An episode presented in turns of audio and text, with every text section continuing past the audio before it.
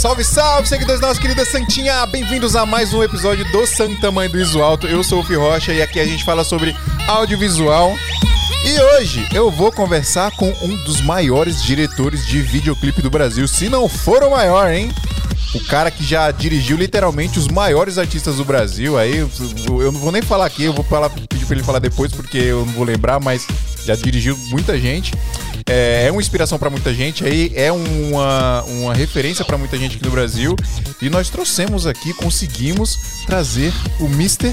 Mess Santos pro Santa Mãe dos Altos. E aí, Uau, Mess? muito obrigado. valeu. Cara, obrigado você ter vindo. Putz, queria agradecer demais. Vou falar um pouco mais sobre isso, mas muito top você estar aqui, cara. Pô, eu que agradeço, obrigado, gente. Assim, é, eu sempre gosto da gente falar de arte, audiovisual. Pô, foi um prazer, cara. Top Ixi, demais, top demais. Isso aí, Legal. vamos conversar muito. E eu Bora. estou com o Danilo Costa pra me E ajudar aí, aqui. galera, beleza? É isso, tirou, mudou o bordão É, dele. eu mudei o bordão pra não, a gente não tomar copyright. Então é isso, galera. A gente vai trocar muita ideia sobre audiovisual aqui, sobre produção de videoclipe, principalmente. E um pouquinho de Hollywood também, né? Um pouquinho de Por que não, né? é, Por que não? Um pouquinho de produção de cinema. Se vocês Por quiserem. que não? É. A partir de agora. Aqui. Tô errando as vinhetas.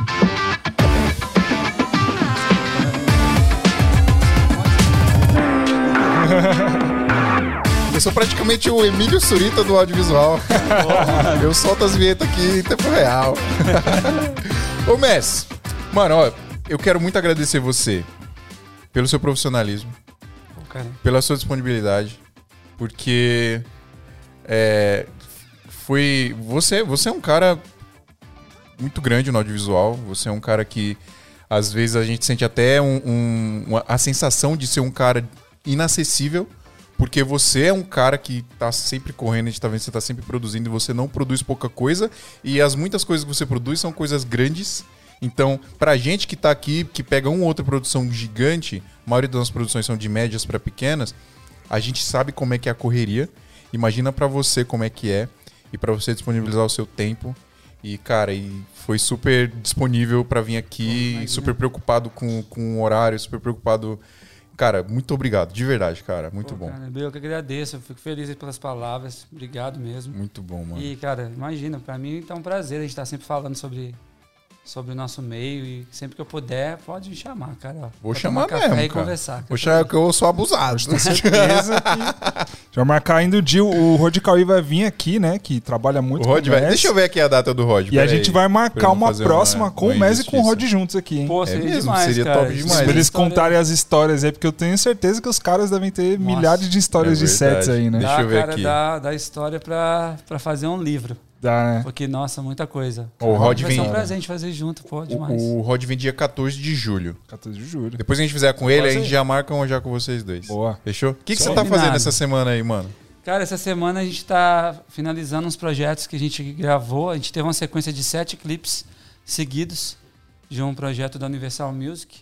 E aí a gente fez com uma, uma, uma equipe da Move. Eu tenho duas equipes na Move agora, né? Que eu dirijo.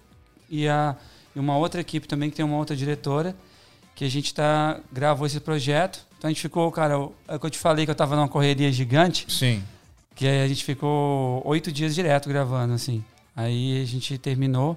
E agora a gente tá em pré-produção para mais dois, outros, outras duas gravações que vão vir. É, é aquele esquema que faz, que faz aquela historinha? Você fez do. Do Mar Aberto. Do, Mar Aberto. É, o do Mar. Aberto foi um. Na verdade, a gente fez um formato mais cinema e série, Sim. Uhum. né? Que foi até pro Globoplay. E Aham. acho que foi a primeira série, na verdade, do Brasil que fez musical, assim, que foi, né, pra um streaming. Sim. Sim. Mas o, esse não foi a sequência de clipes, então são, são oito dias e sete clipes diferentes. Então cada dia era uma estética totalmente diferente, um Caraca, cenário velho. diferente. É mais punk, né? É, é bem, bem mais complexo, porque você não tá numa mesma locação igual o cinema. Você pode falar ali- de quem que é? É de uma dupla que chama Juan Marcos e Vinícius. Eles são, são da Universal Music. Caramba, que da hora. Eu posso falar, isso eu posso. A É, gente é sertanejo, né? Sim, sim. Meu, é Óbvio bizarro. que é sertanejo, Danilo. Ah, vai Olha o nome saber. dos caras. Vai saber se os é um, caras... mas é um trio.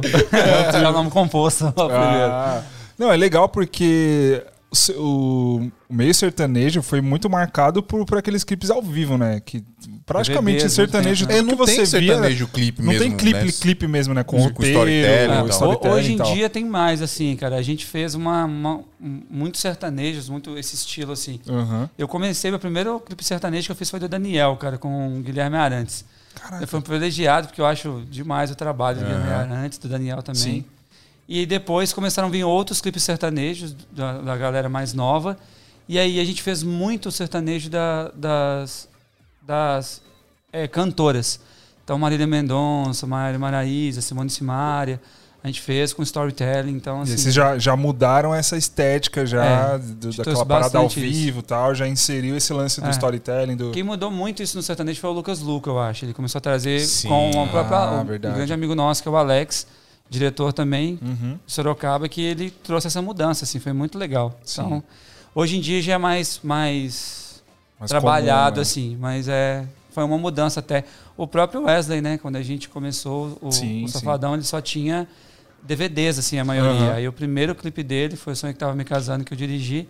Depois a gente fez mais oito, assim, juntos. É, porque então- na real a galera do sertanejo, do, do forró e tal, eles vendiam, antes da pandemia, né, eles vendiam muito É, show. muito show, é. então acho que pra eles era mais interessante ter um, um produto audiovisual de show do que um clipe mesmo que. né? Eu acho que na verdade faltava alguém ir mudar a parada, virar É. a chave. É, né? acho Acho que também. foi isso associado também ao quanto o YouTube cresceu e quanto o Sim. vídeo, a MTV parou de existir, né? Uhum. E o, o videoclipe no YouTube ganhou muita força. Então, Uhum.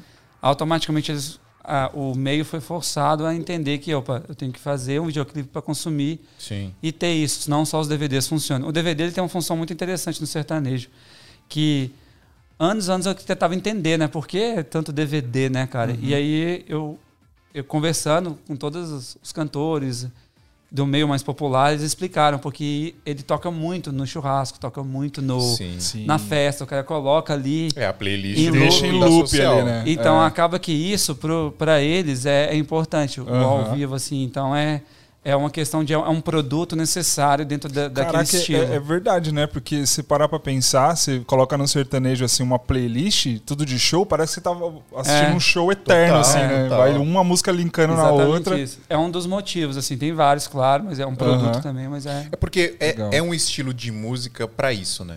Exato. É um estilo de música pra você socializar com a galera, pra você É. estar no churrasco. Tem a ver com isso festa, também. Tem muito a ver com isso, Sim. né? É. É. diferente de um clipe, de, um- de uma música. Não que não dê pra você apreciar um- uma, uma música sertaneja. Inclusive, eu acho que ah, ah, tem gente que subestima, né? Porque os meus, os caras são muito monstros, assim, Sim. musicalmente falando. Artisticamente falando, são muito assim. Mas, é, sei lá, é difícil quem, quem, quem gosta de de música mesmo é, parar pra, sei lá, apreciar um sertanejo, Uhum. né? Você- É, porque até pela mídia, assim, né? Tem, Ah. tem, tem os estilos, assim, de cada um gostar. Hoje em Sim. dia a gente.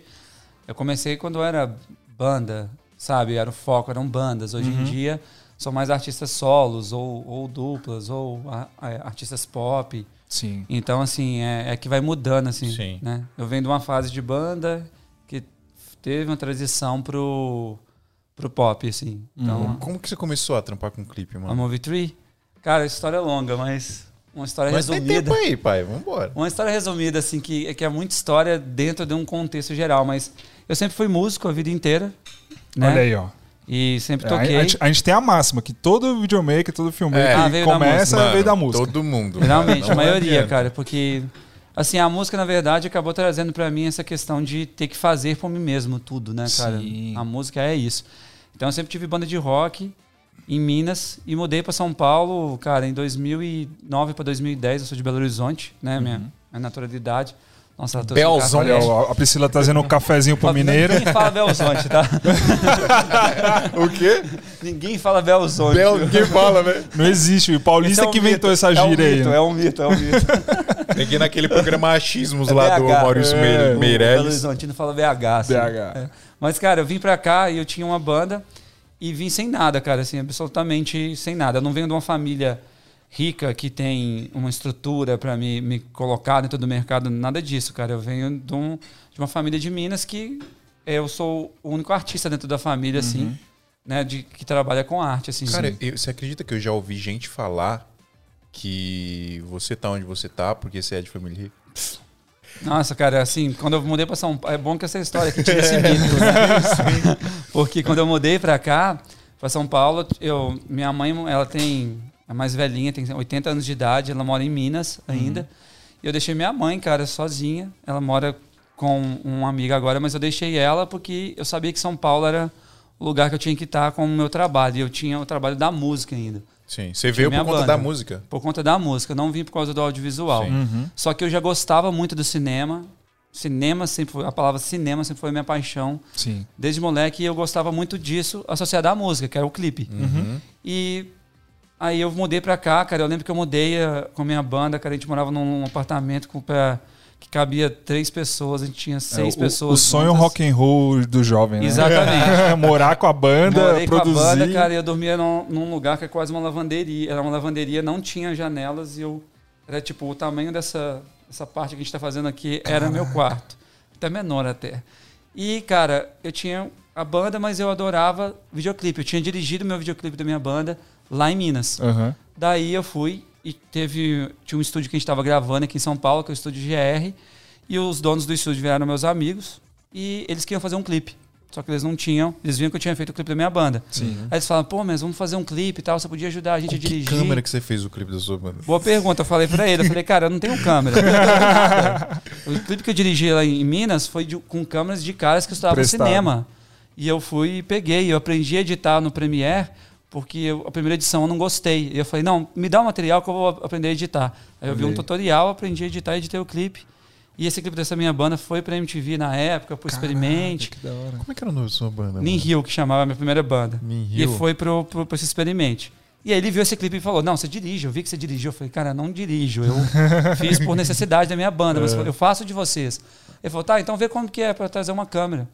Aí eu falei com uma prima minha, ela estava vindo do Canadá por coincidência com o marido dela, falou: "Cara, eu trago para você". Eu falei: "Cara, ela traz a câmera". Ele: "Eu compro, toma dinheiro aqui".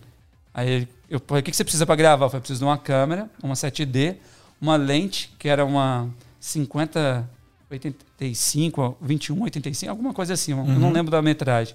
Uma lente e uma bateria, eu preciso disso para gravar o clipe de vocês. Ele falou: "Tá bom". Aí trouxe a câmera, eu gravei o clipe, Tive que dar um nome para a produtora na época, Movie Tree, uhum. né? Eu já foi já logo, cara. É porque eu fiz o clipe com três pessoas. Ah. Que eram três, dois grandes amigos meus. Um era da minha banda. E aí eu queria dar um nome. Aí foi Movie Tree. Porque, só que eu queria dar um nome que tivesse um significado legal. Sim. Só que o tree não é de três, é de árvore em inglês, que tem um Caraca, significado de tree, sabe? Uhum. Só que eu acho muito complicado para escrever. Uhum. Colocando isso no nome não seria legal. E esse cara dessa banda, ele falou comigo uma história muito legal, cara. Ele falou comigo no começo, ele disse, cara, tem uma, uma história da árvore da positividade. Você consegue, conhece? Eu falei, não. Ele falou, então, é assim, você tem uma árvore, você planta essa árvore, aí ela dá fruto. Aí só você come os frutos, um dia essa árvore morre e você pode ficar sem nada para comer. Uhum. Aí ele falou, cara, se você pegar a semente e dar ali um fruto para um amigo, para outro, eles vão pegar a semente depois de comer, vão plantar, vai dar outras árvores, ninguém vai ficar sem fome nunca.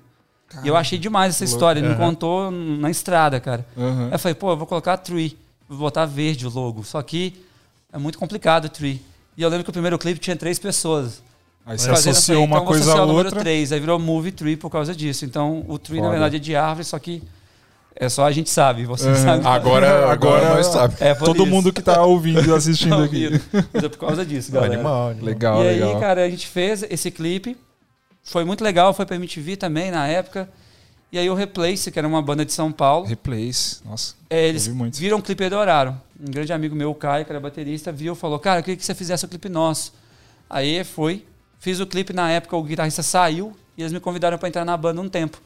Eu entrei, aí eu toquei o Aprender a Voar, que é o meu Caraca, primeiro clipe oficial. Então eu toquei no clipe. Você era o Replace, era? Eu toquei o Aprender a Voar e gravei o clipe também, que dirigi hora, também. Velho. E esse uhum. clipe foi pra MTV, ficou em primeiro lugar durante uns três, Sim, quatro não, meses. O Replace era estourado um né, naquela época Cara, lá. Que animal, puta. velho. Aí aconteceu isso. Foi esse, essa jogada. Aconteceu, simplesmente em dois, três meses isso. E, cara, foi muito louco, que era uma época que eu tava quase desistindo de, de ficar em São Paulo. Era Sim. meu primeiro ano em São Paulo e, assim, nada dava certo com a minha banda. É, com, com música a gente sabe que é, é foda, né, Não, é, cara? foi muito Puta, punk. A cidade me recebeu com, dois música. pés nas costas, dois pés na cara. cara. Aham. Assim, tipo, o que que você tem que fazer aqui, ô forasteiro? Sai daqui. Caraca. e era, era assim, cara, uma, um mês, é um ano que, assim, eu lembro que, cara, sobrava, sei lá, 50 reais pra mim por mês. Se eu comprasse um McDonald's, acabou o dinheiro do mês, tá ligado? Mas eu tinha a banda, era meu sonho. Sim. Então, eu nunca muito liguei pra isso. Eu liguei. Aham. Passava os Meu foco, perrengues, meu foco, mas é. Eu sempre era pro- A focado, gente Cara, gosta né? de fazer o bagulho, né, mano? É, cara, Você tem a- que ter Você amor. aguenta os perrengues. Tudo é. tem que ter amor, assim, no que você faz, né? Eu prezo muito isso com a galera. Daí eu peguei, continuei, e eu- era um, um momento decisivo, cara, porque eu tinha a Move, tinha feito o. Eu tinha era tipo o Júlio, sabe? Do. do Barreto 13, eu tinha dois empregos.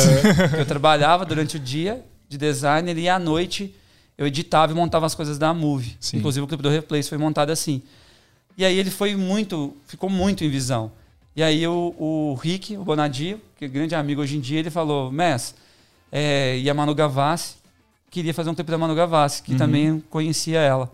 E aí ela me chamou para fazer o clipe dela. Aí foi um momento decisivo, que ou eu fazia, continuava com a Move, seguia com, com a minha carreira ali, com essa carreira que tinha dois clipes ali, ou eu ia pra música, cara. Daí foi muito louco, porque a gente tava com Replace numa época muito boa. Sim. E, É, tava e- bombando, né? e É, aquela época que o cenário rock do brasileiro tava Exato. estouradaço, né? E tudo que eu vim buscar aqui em São Paulo, cara, tava ali, aconte- começando a acontecer com a banda. Sim. Aí eu tinha essa decisão. E, cara, assim, foi muito tranquilo pra minha cabeça.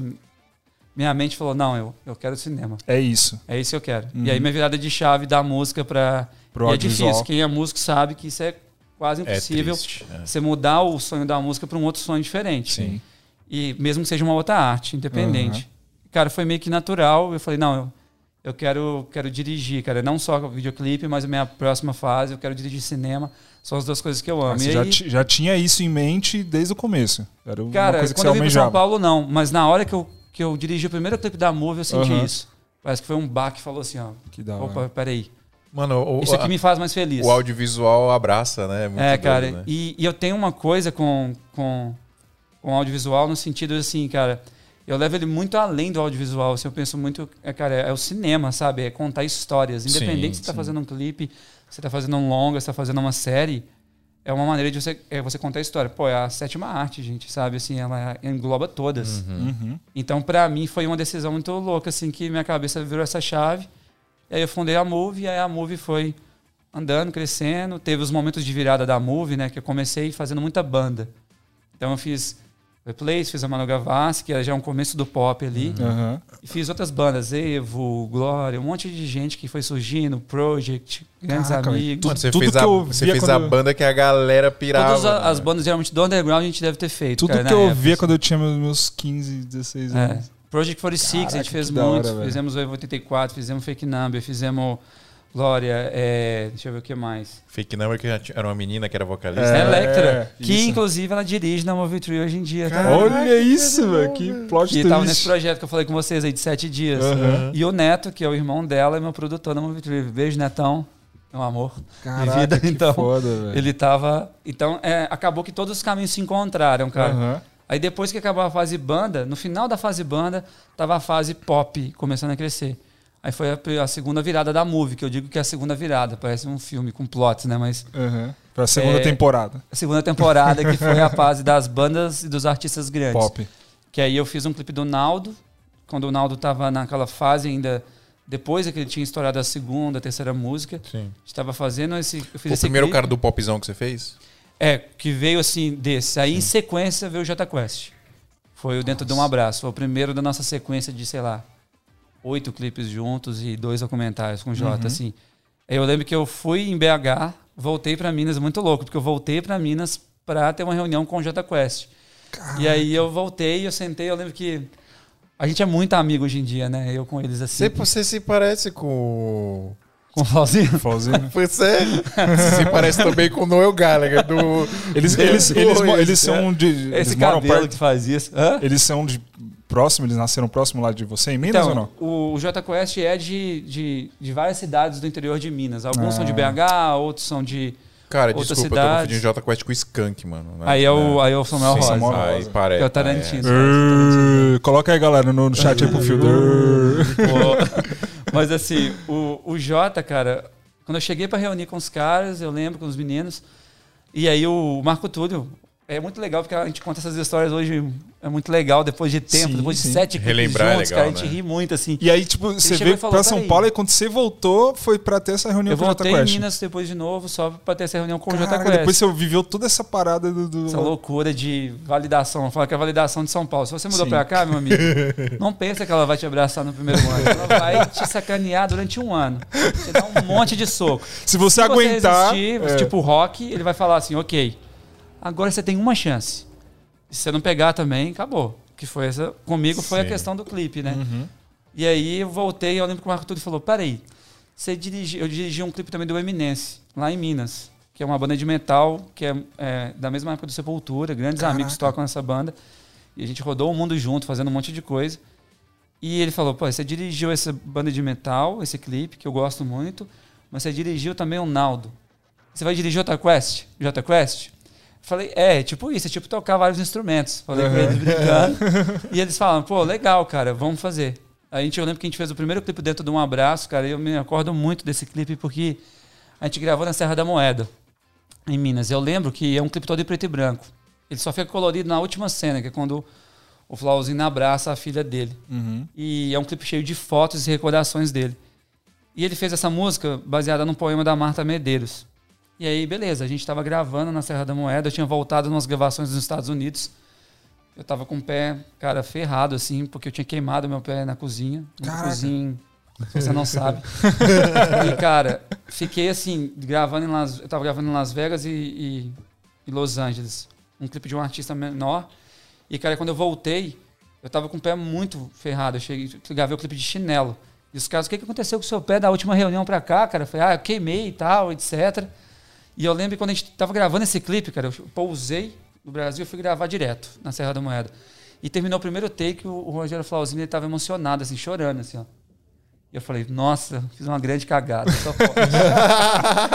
e aí eu cheguei e perguntei. Dei pra hack invertido. eu falei, o que, que foi? O que aconteceu, Rogério? Aí ele, não, cara, porque essa música eu escrevi num momento muito importante tal para mim. E isso aqui que eu tô cantando, esse lugar que eu tô gravando, é exatamente o que eu imaginava quando eu compus esse som, sabe? Assim, essa vibe. E foi você que pensou na parada? Do... Ah, eu tive uma ideia ali, apresentei pelos conceitos, a gente criei um pouco das ideias juntos, mas esse lugar eu achava muito especial, essa Serra da Sim. Moeda. Eu já tinha gravado lá, eu queria gravar eles lá. Ele falou, é muito isso aqui, cara. E quando eu apresentei o clipe final, eles adoraram, assim, cara, e foi um- uma coisa muito legal, assim, a gente criou uma relação muito grande. Aí, a partir daí, a gente fez, sei lá, cara, uns seis, Cara, é sete muito massa quando isso acontece, Legal, velho. E assim, então a gente acabou criando essa relação. E nesse momento eu vi que a Move, eu ter sido músico, cara, foi importante demais pra minha minha Faz total diferença. minha conexão com o, o músico também. Sim. Então é a conexão de artística do, do- da arte do, do cinema com a arte da música. Então Uhum. isso eu entendi assim, cara, eu sei ler um pouco do que o cara tá Sim. pensando às vezes porque eu passei por isso. Eu sempre coloquei na minha cabeça, cara, ó, quando eu tiver uma quando eu dirigir alguém, eu tenho que ter o mesmo na hora de dirigir eu tenho que tratar da mesma forma que eu gostaria que fosse tratado quando eu era músico também. Aham. É, e dirigir Acabou videoclipe é muito isso, né, cara? Você, o cara compõe a música e você tem o trabalho de pegar aquela composição ali e transformar aquilo numa coisa visualmente bonita, né? Então você tem Exato. que é uma extensão, eu acho. entender, ter uma similaridade muito forte com, com o que o artista escreveu, né? com isso, cara, porque é muito isso. E é qualquer segmento, cara, independente do segmento, assim. Sim. Acho que o respeito tem que estar, o respeito tem que estar dentro de todos os segmentos, assim. Sim. Por isso que eu acho que a gente acaba tendo essa 360. Depois dessa época que a gente fez o Jota, esse primeiro, o restante tudo começou a vir um monte de sequência de artistas, cara. É muito louco porque a nossa trajetória com a Move, ela é o inverso. Geralmente você começa com artistas menores e depois você vai para os artistas médios e vai para os artistas maiores. Uhum. A gente começou com alguns artistas ali no começo menores, que era aquela parte do meio stream, né, das bandas que eram famosas, mas Sim. ainda não eram bandas de, de arenas, por exemplo. No On The Grode, tá É. No On The Grode. No É, pra, termo, pra, né? pra cena underground eram bandas grandes já, é, né? na cena underground, underground eram bandas que, cara, levavam a galera, mas ao mesmo tempo no mainstream não era. Sim, sim. E quando a gente fez o Jota, cara, Todos os. Se o, desculpa te interromper. Se o YouTube existisse naquela época e fosse forte igual é hoje, provavelmente eles fossem mainstream. É, Então, Porque mas, acho que eles, a galera não tinha espaço. por exemplo, o Replace é um clipe que tem 2 milhões de views. 2 milhões, quando a gente lançou esse primeiro clipe, o da Manu tem 10 milhões. Era muita coisa. Sim. Só que hoje em dia, É nada, muito é né? 100 milhões, Sim. 200 milhões. Sim. Tem clipe nosso que tem 500 milhões de views, meio bilhão. Então, assim, é diferente hoje em dia porque o YouTube é muito mais popular. Assim. Sim. Ele existia, mas não era de uma forma. Ainda tinha MTV, sabe? Ainda tinha. Tava o- na transição. Tava né? híbrido É, ainda o O YouTube. YouTube né? ainda não, não engolia, né? É, 2010 ali, né, cara? Sim. E, quando, e a partir do momento que a gente fez eles, cara, começou a vir só artistas de 20 anos de carreira pra gente fazer. E era um negócio pra mim muito. Você não sentiu Foi um baque, uma assim. parada, tipo, eu- mano. Cara, eu gostava muito do Jota Quest. Aí o meu, o meu próximo clipe com eles foi com Nat Roots. E aí eu me peguei, eu e o Alexandre, a gente, cara, t- tocando violão, conversando, fazendo churrasco na casa dele, depois do clipe, me contando histórias do Anti-Hood. A gente se fala e a gente gravou agora de novo. Que Quanto louco. tempo que a gente se conhece. Aí depois eu gravei o Jota Quest com o Nile Rodgers, que é um dos os pais do funk soul ali do mundo, cara. Gravou Like a Virgin da Madonna. Tem umas Nossa. histórias legais dele aí. Que e, cara, animal. foi vindo essa galera de 20, 30 anos de carreira, sabe? E pra gente é uma responsabilidade muito grande, cara, pra mim como diretor de trazer uma visão dentro disso, ainda mais quando o cara tem 15 clipes na carreira, tem 10 clipes. A gente gravou um clipe do Roberto Carlos. Como que você surpreende uma pessoa que tem um tamanho de carreira desse? Você gravou o clipe do Roberto Carlos? Dele com o Alejandro Sanz. Mano, com o Alejandro. Caraca, mano. Então, assim, Olha isso. Como é é uma que coisa que fez eu, isso? eu é que ficava assim, isso, cara, mano? tipo, o que, que, que você vai falar, sabe? Assim, como Uhum. você vai criar algo novo que é inédito. Numa pessoa carreira de anos, carreira. né? Porra. E, e aí depois vem a sequência dos artistas novos que mesclam com os artistas antigos, né? Antigos que eu digo de muito tempo de carreira. Pô, a gente gravou, cara, da galera que já tem muito tempo de estrada, J Quest, Mano Brown, Nat Roots, Roberto, Legião Urbana, uma música inédita com Charlie Brown que eles têm, que a gente fez, que a gente gravou dentro da casa do Renato Russo, que hoje em dia só existe no museu. E o filho dele abriu só pra gente gravar ali, cara. Caraca. Foi uma coisa assim, que, eu me arrepio só de lembrar, até hoje, que a gente projetou a imagem do Renato dentro do quarto dele. E eu lembro quando eu entrei na casa, eu peguei assim, tinha tudo já catalogado para ir pro, pro Museu da museu. Música. Uhum. E, cara, eu peguei um bloquinho de atrevido que eu sou, né? E abri, tinha a letra de Faroeste Caboclo, escrita à mão. Meu Deus. E eu olhei assim, eu falei, nossa, eu arrepio só de lembrar, cara. Eu falei, nossa, cara.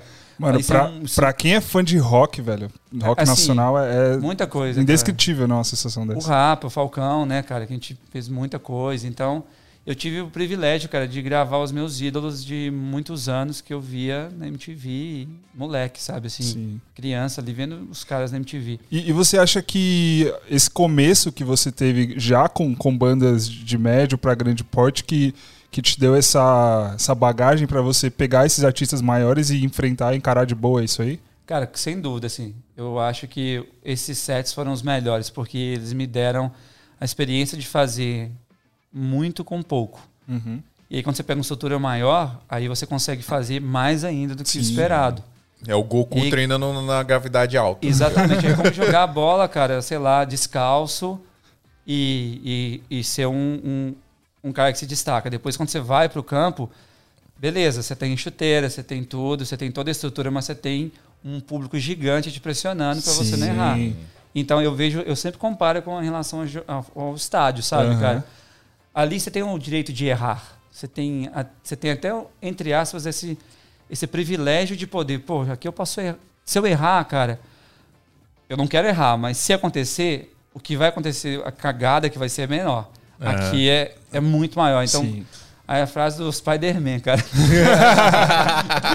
Mas é. Tio Ben fazendo história. responsabilidades, cara. Cara, é, e uma, uma coisa que eu tenho muita dúvida, assim, pra esses artistas mainstream, assim, enormes, gravadoras enormes, com, meu, sets gigantescos, os caras te dão quanto de liberdade pra você criar? Ou tem uma coisa muito mais engessada, ou eles te dão total liberdade, você cria da forma que você quer? Como funciona isso? Assim, é, a gente, cara, a gente tem um privilégio muito grande de ter liberdade quase que total para fazer tudo. Mas também porque a gente criou essa conexão muito com todos os artistas que a gente trabalha e esse background que a gente fez. Show. Então tudo é uma escada muito grande. Então acaba que quando você vai gravar um artista, por exemplo, é, que, já, que já tem uma carreira, ok, você tem um set grande, um monte de coisa que você pode fazer, mas ao mesmo tempo você sabe a responsabilidade que você tem. Só que o artista também ele confia muito no cantor de, peraí, tem todo um background atrás dele ali que, que vai me, me segurar. Então, Uhum. mas tudo está na conexão. Eu vejo muito isso. Tudo está na conexão de, de entender a arte do próximo, sabe? Sim. Eu, eu com o Falcão, por exemplo, a gente foi fazer um primeiro trabalho, era um clipe grande, tinha Isis Valverde, tinha um elenco legal, grande ali.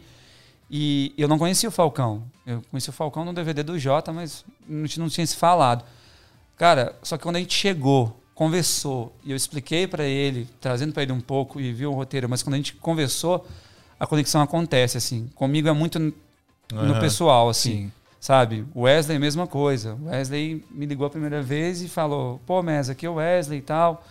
É, eu sei que tem gente tem um clipe pra fazer, mas, cara, eu odeio fazer clipe, assim, porque é muito demorado. Demora Cansativo. muito, é cansativo e tal. Eu falei, não, pode ficar tranquilo, cara. Você vai ficar o mínimo possível no set. Ele ficou, cara, quatro horas, Cara, ou cinco horas, não sonhei que tava me casando. E é engraçado No isso, porque a gente teve uma experiência com, com o Wesley e a gente sentiu isso mesmo, né? Tipo, Ah. ele, é, ele é muito prático, né? eu Ele gosta de acostumei resolver as coisas. É, a, gente, a gente rodou, a gente rodou um, um do. Era um clipe do Mano, Mano Walter, Walter. na real, Sim, com, Com participação, participação do Wesley. Fortaleza. É, mano, foi um dos caras mais fáceis que eu dirigi na minha vida, porque ele É, blá, blá, graça, blá, resolveu. Plau, Desenrola. era. eu- e assim, Romance com Safadeza foi em Fortaleza também. Eu sei a logística que é para ser feita. e Foi assim, punk. era uma logística gigantesca que a Anitta tinha que ficar pouco tempo no set. Eu já, com- já tinha trabalhado com ela algumas vezes, sei o tempo que a gente tem que ficar geralmente. Uhum. E assim, três, quatro horas, cinco horas cada um no máximo e, e liberou e foi.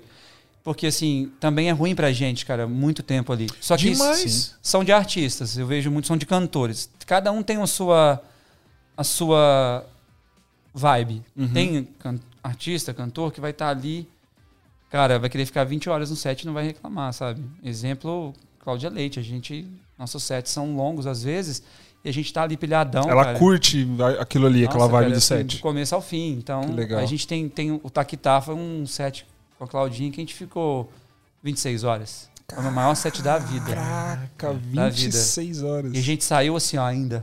Pilhado. Pilhado. Cheio de ideia e de coisas. Injetou café na veia também. É. muito café, como esse mineiro. Foi esse que você ficou com a garrafinha e começou a assistir. dois. Eu queria ter usado esse neles, cara. Mas assim, foi uma. Foi. Depende de cada, cada artista, cada pessoa tem a sua, a sua vibe ali. E, e você tem que respeitar e entender, porque não funciona depois desse tempo. É, o papel do diretor também. é esse, né? Sim. Você É. entender a vibe do artista e respeitar e fazer o Trabalhar trabalho da junto, melhor cara. forma. Ator também, tem ator que depois de 12 horas não funciona mais pro set. Uhum. A gente tá rodando um longa e o ator não, não rende mais depois daquilo. Não adianta você forçar. Então, eu- sempre associei, gostei muito da praticidade, cara. Eu aprendi Você isso- aprende a ser prático, né? É, cara, e eu sempre trouxe, desde- trouxe isso desde o começo, porque é, os clipes até das bandas de muitos anos, os caras não, não queriam ficar muito tempo no set, já tinham um- uma história muito grande de, de clipe, já, e vem de uma escola que a câmera não era DSLR, Uhum. não era uma câmera digital, era uma câmera de película. Aí o trabalho era maior ainda, então os Sim. caras estavam acostumados a ficar 18 Você, horas. você não, não tinha tempo pra errar, né? Pra gravar um Master Shot, 18 horas, entendeu? Uhum. Então, muito maçante. E aí, quando você vem com a tecnologia, a praticidade, e ao mesmo tempo você vem com, com um set que flui e o cara sai em pouco tempo, Ele te ama. é o mundo perfeito, ele cara. te ama, cara. Sabe? E aí acaba que a gente acaba fazendo a história é, videográfica de muitos artistas, cara. Aham. Sabe assim, a gente pode assinar algumas histórias aí de alguns artistas que a gente fez todos, praticamente. Então, isso é muito legal. O que, que você, a, a que você atribui isso? Você acha que é o profissionalismo mesmo? Essa parada de você é, entregar ali o melhor com, com menos coisa possível, com mais praticidade possível? E óbvio, também tem a parada do relacionamento, né? de Sim, você claro. se conectar com o artista ali, que eu acho. Cara, pra quem produz clipe, inclusive é uma dica até pra galera, né? Você tem que se conectar com a galera. Você tem que trocar ideia, porque a, a galera que faz música é assim, né? Óbvio, vai ter um ou outro, um raro, né? Não sei se você já, já passou por isso, a gente já passou, mas raras vezes que o cara é um- uma baga, a pessoa é um idiota, mas isso é minoria da minoria. A maioria da galera, meu, é mó vibe. E quando você entra na vibe e o set tá com a vibe gostosa de trabalhar, né, Tudo flui. tudo flui. Com Você acha que é isso que. Assim, eu acho que é uma associação, sabe, Fio, de muita coisa, assim. Mas é o que você falou define bem, assim, para mim. É, cara, uh, artista gosta de fazer arte. E nós somos artistas. Artistas do cinema, artistas da música, artistas do que fazem a parte de fotografia, de figurino. São vários artistas, é uma trupe que a gente tem. Que a gente vai junto. Eu sempre falo isso. É, o mais errado, primeiro, cara, assim, se você é videomaker, e tá aqui, assim, eu separo por categorias, eu acho importante a gente ter essas categorias. Uhum. Até eu me considerar diretor, cara, mesmo, sem falar assim, eu sou um Você se diretor. aceitar, Pra direito. me aceitar diretor, cara, eu tinha que ter pelo menos uns 100 clipes na minha, na minha conta, assim. Não, peraí, eu sou um diretor. Eu sou um diretor de fotografia, eu fiz fotografia em mais de 100 clipes, em mais de 100 trabalhos, projetos. Não, agora eu me considero um diretor mesmo. Aham. Podia até assinar, mas eu não me sentia até ter isso. Na minha cabeça foi isso. E eu sempre gosto de separar por, por partes, por categorias, que são categorias de evolução. Você ser um diretor é muito diferente de você ser um videomaker. É Ah, muito sim. diferente. Total. Sem dúvida. Muito diferente. Porque, como diretor, você tem uma responsabilidade muito grande. Não é só de coordenar o set, é uma responsa- responsabilidade artística. Que você tem que criar arte, cara. Criar arte. Trazer algo dentro do, da sua assinatura. Ter uma personalidade dentro do seu trabalho. Ter algo que as pessoas vejam e falam: opa, isso aqui é desse cara. Você não assiste um filme Tarantino, você não fala que é dele? Ó. Ou às vezes você fala, isso é meio Tarantino. Uhum. Eu sempre pensei nisso quando eu gostava das bandas que eu curtia. Fala, cara, acho que o cara chega num nível maior quando fala, isso é meio o nome do Chili Peppers. Isso é meio Tarantino, isso é meio Spielberg. Você vira uma categoria. Você, Você não vira a referência da parada. Você não vira drama. Isso é meio drama. Não, isso não- tem como chamar Sim. de drama. Isso é meio tal o nome Aham. da pessoa. Então eu sempre quis fazer isso. Eu sempre separei, cara. Então eu acho que a maior dica para quem está começando no audiovisual, cara, eu falo mesmo assim, pense muito, cara, que você sempre vai começar como um videomaker. Sempre. Não, não aspire já a ser um diretor e se intitular e pegar a espada e falar, eu sou o de Colocar na, Estou abençoado, eu sou diretor de fotografia. colocar lá porque eu na bio do Instagram bem grande, assim, ó, diretor É, de sou fotografia. diretor, sou diretor de fotografia. Nossa, sou. Cara, eu, eu vejo tudo isso é, com validação. A arte que tem que te validar. Não é você mesmo. Fazer três clipes e dizer, eu sou diretor. Cara, eu tenho uma escada para isso chegar. E essa escada que faz essa diferença na hora que você cria essa experiência. Porque, o, beleza, para o artista em si, da música, ele quer menos estresse possível no set. Ele quer fazer rápido, porque geralmente não quer ficar demorando muito. Sim. E ao mesmo tempo ele quer que o cara que esteja trabalhando com ele, que seja o artista da, da, da sétima arte, esse cara é, entenda, leia a mente dele praticamente, sabe? Entenda o que, que não é legal ou não. Então, essa conexão que a gente fala que a gente faz é isso. Cria isso com, com ele. Então, beleza, esse é o ponto um, que é a arte. E você não vai conseguir fazer essa conexão se você ficar com o pensamento de videomaker. Sim. Você vai falar amém para tudo que eu quero falar. Isso é um fato. Aham. Ah, aqui. Não, você acha que aqui tá bom? Tá, tá bom. Ele não tem que achar que isso aqui tá bom. Você tem que dizer se tá bom ou não.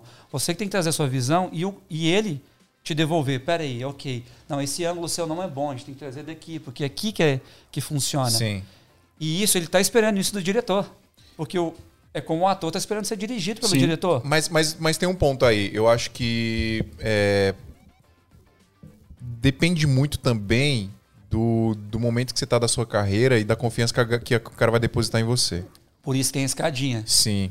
Tem, a tem a gente, que eu te falei. Essa escadinha, que é você não deixar o seu ego, não deixar ah, o atual, que o Sim. problema é o rápido e fácil. Uhum. E, e tem que ser. Deixar essa escadinha acontecer naturalmente, que aí você mesmo vai ter essa confiança. E, e confiança, cara, é muito louco, porque ela é perceptível. Sim, claro. Você vê, é perceptível. Você assim. passa confiança, a pessoa percebe. A pessoa percebe, isso. então ela começa, ela vai se deixar se levar por aquilo que está vendo. Sim. Então eu vejo que são muitos fatores, sabe, nessa pergunta. Eu acho que assim, é legal a gente entender que tem a experiência. Eu falo muito que na movie é a arte e a experiência. A experiência não é experiência só de trabalho, é a experiência do set. De o cara ir gravar, ter um, um clipe do jeito que ele imaginou e quis, e ele, ele fala, nossa, nem pareceu que eu estava gravando.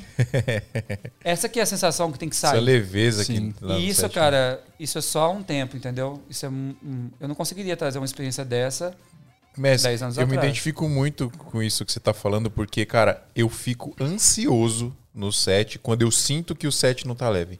Hum, nossa, dá é ansiedade. Nem, nem consigo imaginar, cara. É. É muito Você fica, cara, peraí, mano, tem alguma coisa errada aqui. E aí a gente tá sempre junto, eu, o Dan Pri. A Ziza já gravou com a gente, ela tá ligado com a gente. É, ela, a ela Ziza tava com a gente em Fortaleza, elogios, né? mano. Fazendo o Ela foi pra tava- Fortaleza com a gente. É, sim, ela me contou, me contou. Ela me deu, me falou uma coisa muito legal, cara, assim. A, é, a Ziza, que não sabe, é a minha figurinista. Que eu roubei. Que é emprestado, tá? que tá comigo há muitos é anos e amor, minha é. amiga pessoal também há muitos anos.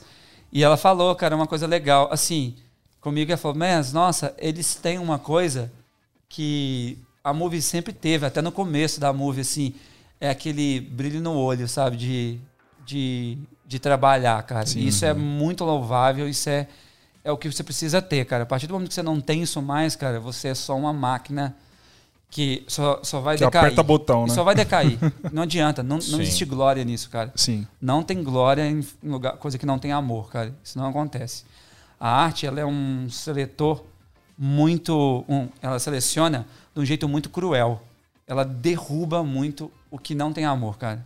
É, é porque ela não é enganada. Não tem como, sabe? É. Uhum. Que, cara, é muito isso pra mim, assim, você amar o que você ama, fazer o que você ama, cara, é você se conectar com o universo e, e trazer o que é o mais importante. E é visível pra quem trabalha com quem não tem amor, cara. Sim. O cara olha e fala que minha carreira tá nas mãos de um cara que tá nem aí, que tá gravando de qualquer jeito, ou que ele tá preocupado mais com o ego dele do que trazer pra mim a minha arte. Ele, entende? Aham. Eu acho que tem que ser uma coisa que ninguém é maior que ninguém, cara. Sim. Você se conecta, sabe?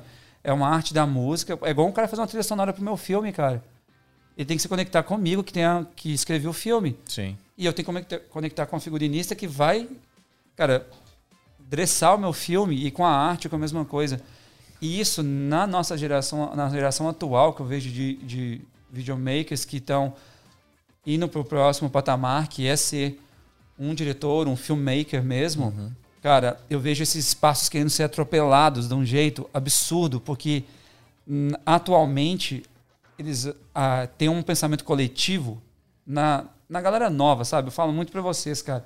Eu vim do mesmo lugar, cara, da mesma câmera na mão, sabe? Eu rodei 26 países, cara, com, com a minha câmera, pelo menos os 15 primeiros Inclusive tem com a uma minha câmera 7D na do seu lado aí, ó. Ó. Exatamente, Foi a cara, com minha. uma câmera igual essa, na mão, assim, e, e fiz muita coisa. Eu vim do mesmo lugar, só que se você pensa que a tecnologia ela vai ser o substituto do seu talento, cara, desiste agora, velho.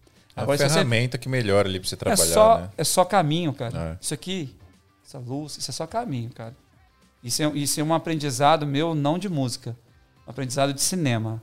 Assim, que é set de cinema que me trouxe isso aqui, cara, é tudo ferramenta, assim. Sim. A gente fala muito isso. E as pessoas, às vezes, né, atualmente, elas entendem que aquilo é o que vai suprir. Mas a pior pergunta que pode ser, cara, eu falo muito isso hoje em dia, é meio controverso, mas a pior pergunta que pode ser é quando você vê um grande trabalho seu. Não sei se vocês sentem isso, mas Sim. você tem um grande Já até trabalho. sei que você, vai falar. você apresenta para um amigo, para um, pra um, pra um diretor ou algum parceiro. Um diretor não, porque o diretor tem uma outra cabeça. Uhum.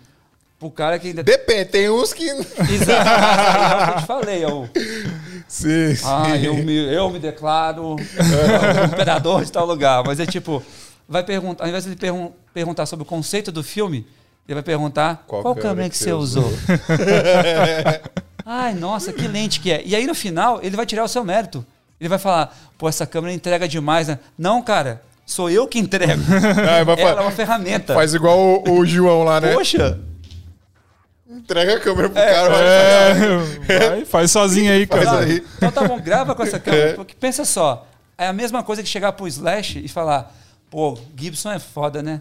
Bom que aqui pode falar palavrão, né? Pô, Foi. Pô. Gibson é demais, né, cara? Nossa, essa guitarra faz milagre mesmo. E, e o solo que eu inventei? É. E o solo que eu criei? Vai ficar É. jogado aqui? Não... Você você der uma Michaelzinha Stratocaster pra ele, vai fazer o mesmo som que ele tira da. Gibson, né? Esse é o conceito. Peguem esse conceito da música e levem para a vida do, do, do cara que, que vai ser um diretor e vai criar Uhum. é, histórias e, e- e coisas grandiosas. Cara, isso é. O Slash ele é bom na guitarra Fender, na guitarra Stratocaster, em qualquer guitarra. um ukulele pra ele, ele vai fazer um Ele som. vai fazer um som bom, porque é o talento dele que conta. A partir do momento que você, o equipamento, entender, nossa, mas ele tem essa, é isso aqui, vai ter essa refração aqui, isso é maravilhoso a teoria, cara. Mas se você não tem um talento para usar isso aí, não adianta nada. Você tem uma ferramenta e não sabe usar a ferramenta. Exatamente. Então esse é um pensamento coletivo ruim atual, cara. Que eu, se eu pudesse, eu daria um toque pra galera, já tô dando. Pensem nisso, meu. Pensem na história que você tá contando. Ah, mas eu faço videoclipe. Videoclipe tem um monte de história, cara. É Sim. um curta-metragem em cinco minutos. Cara, você pode fazer história com qualquer coisa, velho. Se pegar um institucional de, de uma escola, você consegue fazer Cara, um você fala, storytelling. Pô, faz uma história com essa copo d'água, a mesa e nós sentados aqui. Sim. Tá, eu vou conseguir fazer história com isso, Sim. porque é o que você conta. Uhum. Então eu acho que isso, cara, é um, um grande diferencial que eu vejo hoje em dia para a galera poder evoluir. Pra- porque o Brasil, cara, eu acho assim um país incrível, absurdo, e, cara, eu já rodei em muito Culturalmente lugar, muito rico, né, cara? que- e rodei assim no, no principal, no lugar que mais faz cinema no mundo, que é os Estados Unidos. Rodo muito lá. Fico, às vezes, antes da pandemia, a gente fica meio ano lá, meio ano aqui. Mas assim, cara, ah, nossa, e o gringo? Cara, o Brasil tem tanto potencial quanto. A gente tem talento do mesmo nível. Acho que o maior limitador do nosso cinema e do nosso audiovisual é a baixa autoestima. A gente pensar que eles são melhores que a gente, eles são capazes, o gringo é melhor, o gringo é incrível, o gringo é isso. Cara, beleza, os caras têm muita evolução na nossa frente. Então, pega isso. A gente tá jogando, a gente tá jogando futebol de chinelo, mano. Sabe o que a gente faz, cara? É, mas pensa só, a gente joga futebol de chinelo. O Spike Lee também joga, jogava em 86. Sim. O cara que fez o Whiplash e ganhou cinco Oscars também jogou de chinelo no Whiplash. Dá pra ir, né? Dá pra gente ir. O problema é que a gente tem a síndrome de Vira-lata. ser o vira-lata. Sim. Não. É, eu acho que a, a galera. Coitado, a gente não tem nada. É. Mas se você pensar no tudo isso, a gente tem esse poder, cara. Então, assim, o maior limitador nosso é essa baixa autoestima, Sim. sabe? Que a gente não tem na música. Na música a gente tem autoestima grande. Uhum. É verdade, né? Pensa só. É verdade. Isso é um papo meu, cara, com a galera, conversando com a galera da Netflix sobre. Caramba. E trazendo isso, falando, pô, que é a baixa autoestima no cinema. E não precisa Uhum. ter. Porque a gente é muito bom, a gente é incrível, cara. A gente consegue fazer histórias, a gente tem muita história, muita cultura. Mas espera aí, mas então como que a gente faz essa virada, cara? Simples, cara. Tem um milhão de coisas que você pode aprender como eles fazem e se replicar aqui, aqui dentro. Tudo que eu aprendi, cara, fora do Brasil, é, que a, a arte me deu a possibilidade de rodar o mundo através disso. E foi a arte, cara, porque se fosse depender de qualquer herança minha, eu não tinha nem para comprar o nome. Cara, eu trouxe para o Brasil. Eu aplico aqui no meu país. Eu não vou ficar Animal. pagando pau dos caras e achando que eles são, são incríveis mesmo. Muita coisa aprendi, muita coisa evoluí lá, mas é aqui que eu vou aplicar. Sim. É para aqui, para a molecada daqui. A gente fala, nossa, cara, ele fez, mano. Então eu posso fazer. Aham. Vocês acham que o automobilismo é grande no Brasil por quê? Quem que ganhou três títulos com um carro que nem chegava perto de ganhar Sim. um três títulos? Uhum. Senna, cara. Sim. Por causa do Senna. Por isso que o cara acredita que pode ter um campeão. Uhum. Enquanto não tiver alguém, a gente não fizer isso, ninguém vai fazer pela gente, cara.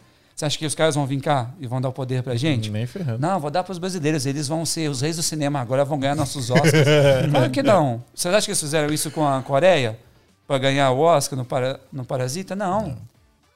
É, é se olhar pra dentro e falar, galera, nós somos muito bons. A gente consegue vamos fazer a parar de parada. drama e vamos atrás? É. Vamos conseguir fazer?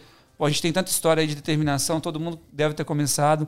Todo mundo que está assistindo que é Sim. videomaker, que virou diretor, tem um monte de história de determinação para contar numa mesa pra gente. Sem dúvida. E por que a gente não pode passar para a próxima etapa? Não é só ser bem sucedido. Não, eu, eu gosto muito de falar disso, cara, da- do, do começo, porque é, ainda tem gente que, tipo, que nem eu falei pra você, que tem gente que já, já viu gente falar pra mim que, mano, o Mes é, dirige a galera, porque pá.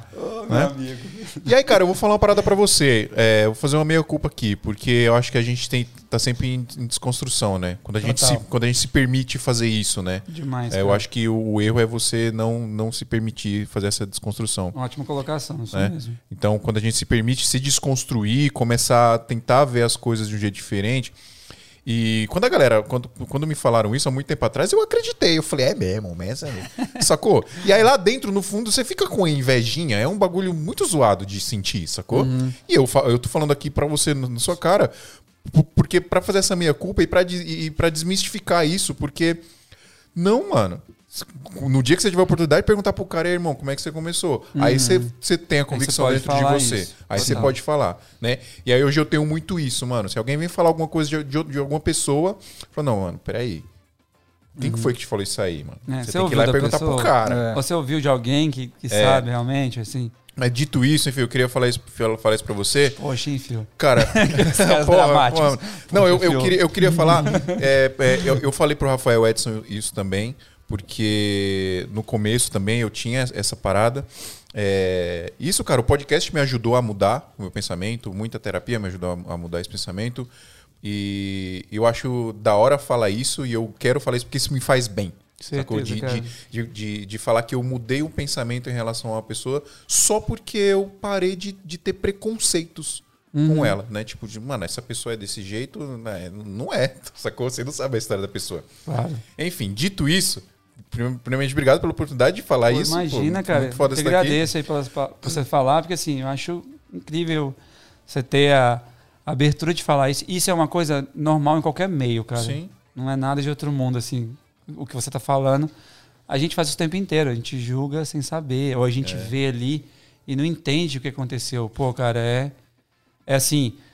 É uma coisa que eu, eu aprendi muito dentro da música, que muitos artistas desses caras de 20 e tantos anos, aí sempre. Cara, o meu maior conhecimento foi conversas, Aham. sabe, com essa galera. Eles falavam, cara, sempre que você crescer em algo, você ganhar um destaque, vão vir coisas que às vezes é, as pessoas soltam, mesmo que sem querer, ou sem elas controlarem, elas trazem aquilo e pensam que é aquilo e colocam como lei.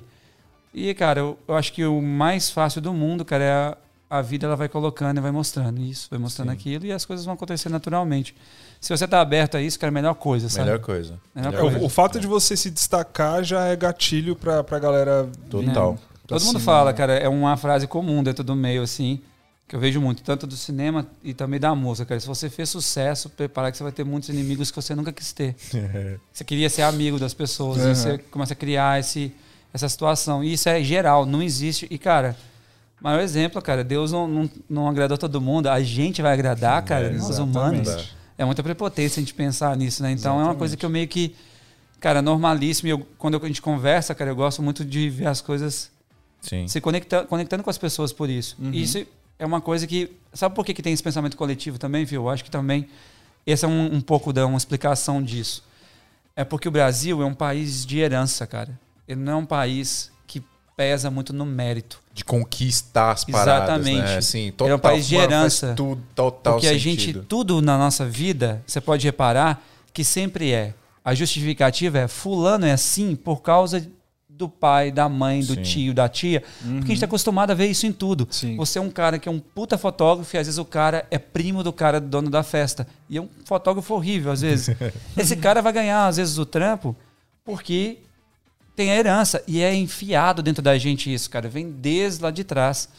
E, no, por exemplo, nos Estados Unidos, querendo ou não, com todos os problemas que tem de racismo, um milhão de coisas, que assim, não existe nada de país perfeito lá. Uhum. Tá muito longe de ser. Todos os países têm seus problemas e defeitos. Uhum. Só que a gente está na nossa casa, a gente, é, a gente é Brasil, então a gente pode falar da nossa família, que não pode é de fora. Sim. então, Aham. e lá, cara, assim, por mais às vezes que você vê, você vê muito mérito, às vezes meio que passando certas coisas. Pô, você é negro, cego, mas você canta bem pra caramba. Então tá bom, vou te dar uma oportunidade que seja. Às vezes aqui a gente não vai ter essa oportunidade. Então, é- a nosso papel da nossa nova geração é desconstruir isso. E o audiovisual, cara, se tem um lugar que a pessoa pode se provar por mérito, é aqui, cara. Muito. Nossa, é aqui, galera. É aqui que a gente pode se provar pelo mérito nosso. Então é muito isso. Às vezes vem esse pensamento coletivo de pensar que, nossa, será que, pô, pô, que é muito assim, né? Foi muito rápido. Aí você conta isso e fala, caramba, mas isso é legal, porque quando você conta, a pessoa fala, aí, tá vendo? Tá tudo no mérito. Não, A isso, gente- e isso inspira muita gente, mano. É- Isso inspira a galera. papel, Ho- cara. Hoje mesmo eu recebi uma mensagem no, no, no Instagram. O cara, até, o cara até mandou: Fio, textão, prepara aí. Aham. E aí eu fiquei até ansioso pra ler o texto do cara. Já veio, né? Aí ele mandou, ele falou, cara, eu tava em depressão, passou até na minha cabeça me matar. Mas aí eu ouvindo o podcast, e aí o legal dessa nova fase do SMIA é isso, a gente tá trazendo a galera aqui pra ter uma conversa que provavelmente eles nunca teriam em outro lugar. E falar mesmo como é que é a parada. E, mano, todo mundo começou do zero, velho. Todo mundo. Todo mundo. Todo mundo, cara. Ninguém chegou e tinha, mano, eu tenho aqui 50 conto pra comprar um monte de equipamento É. e começar. Não, mano. E é uma ilusão muito grande, né, cara, que as pessoas criam o mito do sucesso com estrutura, começar já com estrutura. Sim. É aí que você erra. É aí que no cinema principalmente, é aí que erra.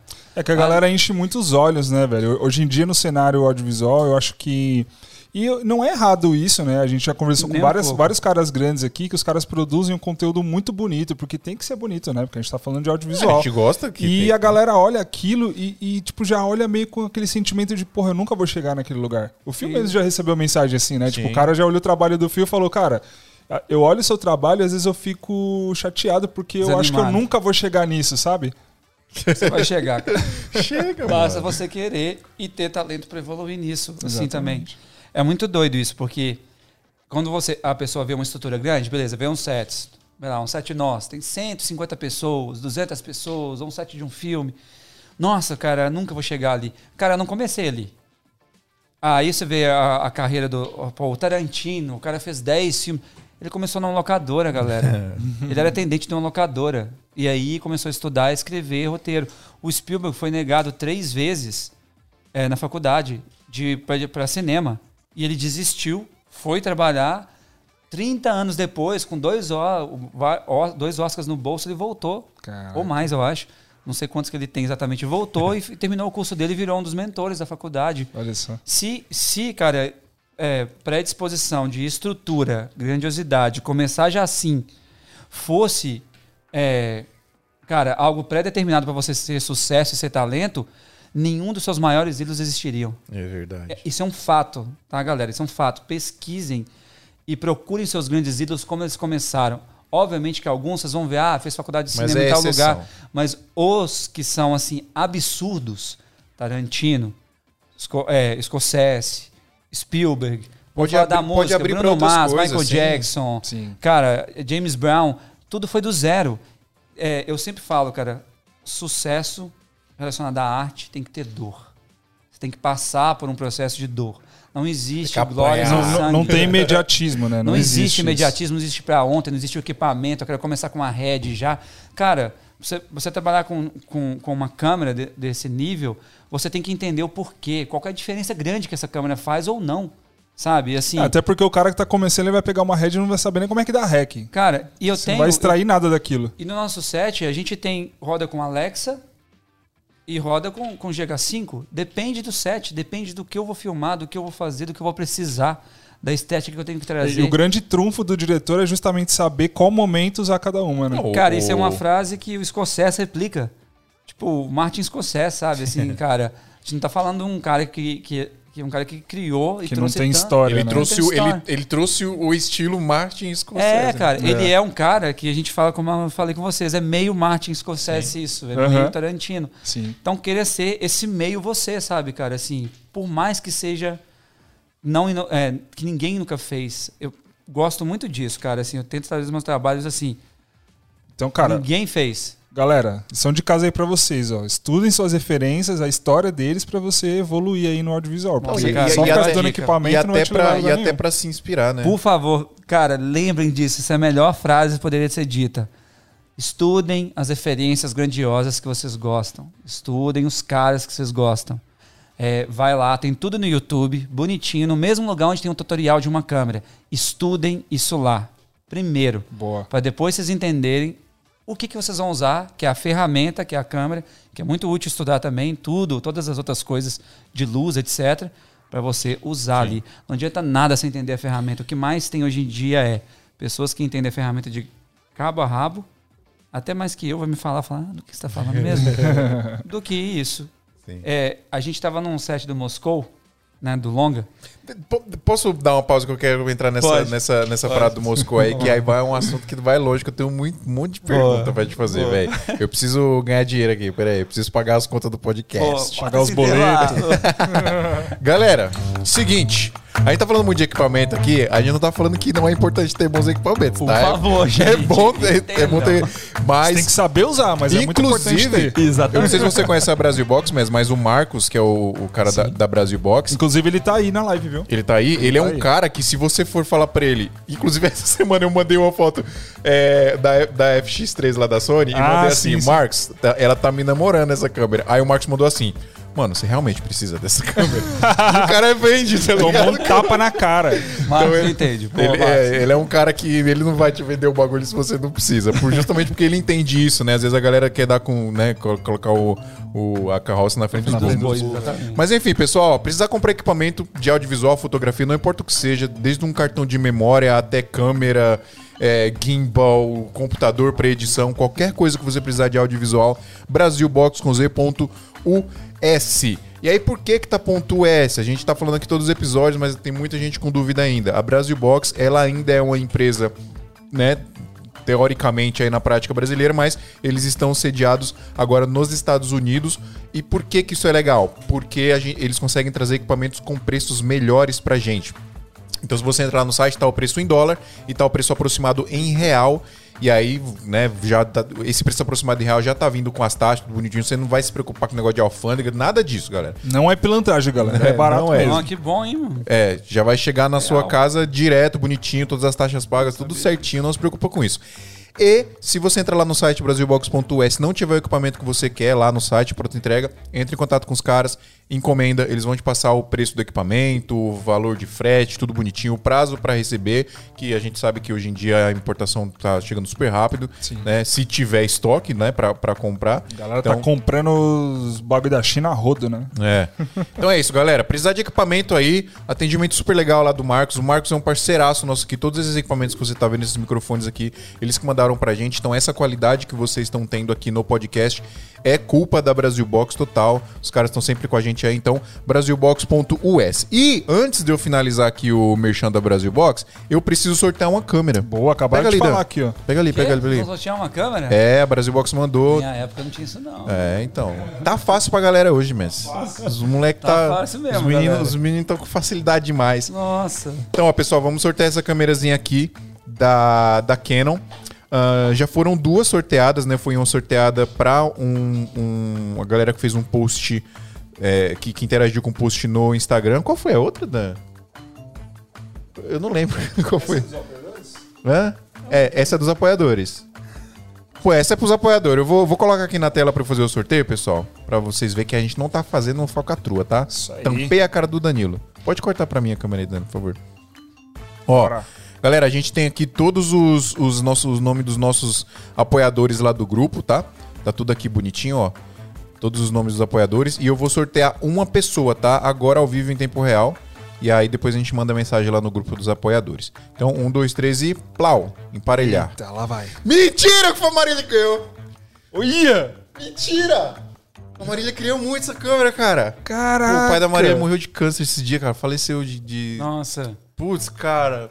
Fico até emocionado agora, mano. Legal. Marília tá aí, será? Cadê a Marília? Ela tá aí? Acho que ela não tá aqui, não. Caraca. Pô, fiquei emocionado de verdade, cara. Pô, que bom. Ela queria muito essa câmera, mano. Marília, é sua? Putz, Parabéns, Marília. parabéns. Parabéns, Marília. Um beijo. Um beijo pra você. E força aí. Eu sei que você. Boas energias aí. Esse câmerazinho vai fazer muito bem pra ela. Ela, ela, ela filmou hoje com a T3i que uma galera fez uma vaquinha num grupo pra, pra dar pra ela, cara. Demais. É, e ela, e ela trampa, e ela dá o sangue. Ela é uma dessas minas que, que É vai que voar sai. ainda. É daí que sai. Exatamente. é isso, galera. Ó, de novo, Brasil Box que mandou as câmeras pra gente sortear. Muito obrigado, Marcão. E Marília, um beijo aí. A câmera é sua. Uh! Que da hora. Nossa, feliz demais que a Marília ganhou. Top Da demais. hora. É isso. É isso, pessoal. Brasilbox.us. E vamos voltar.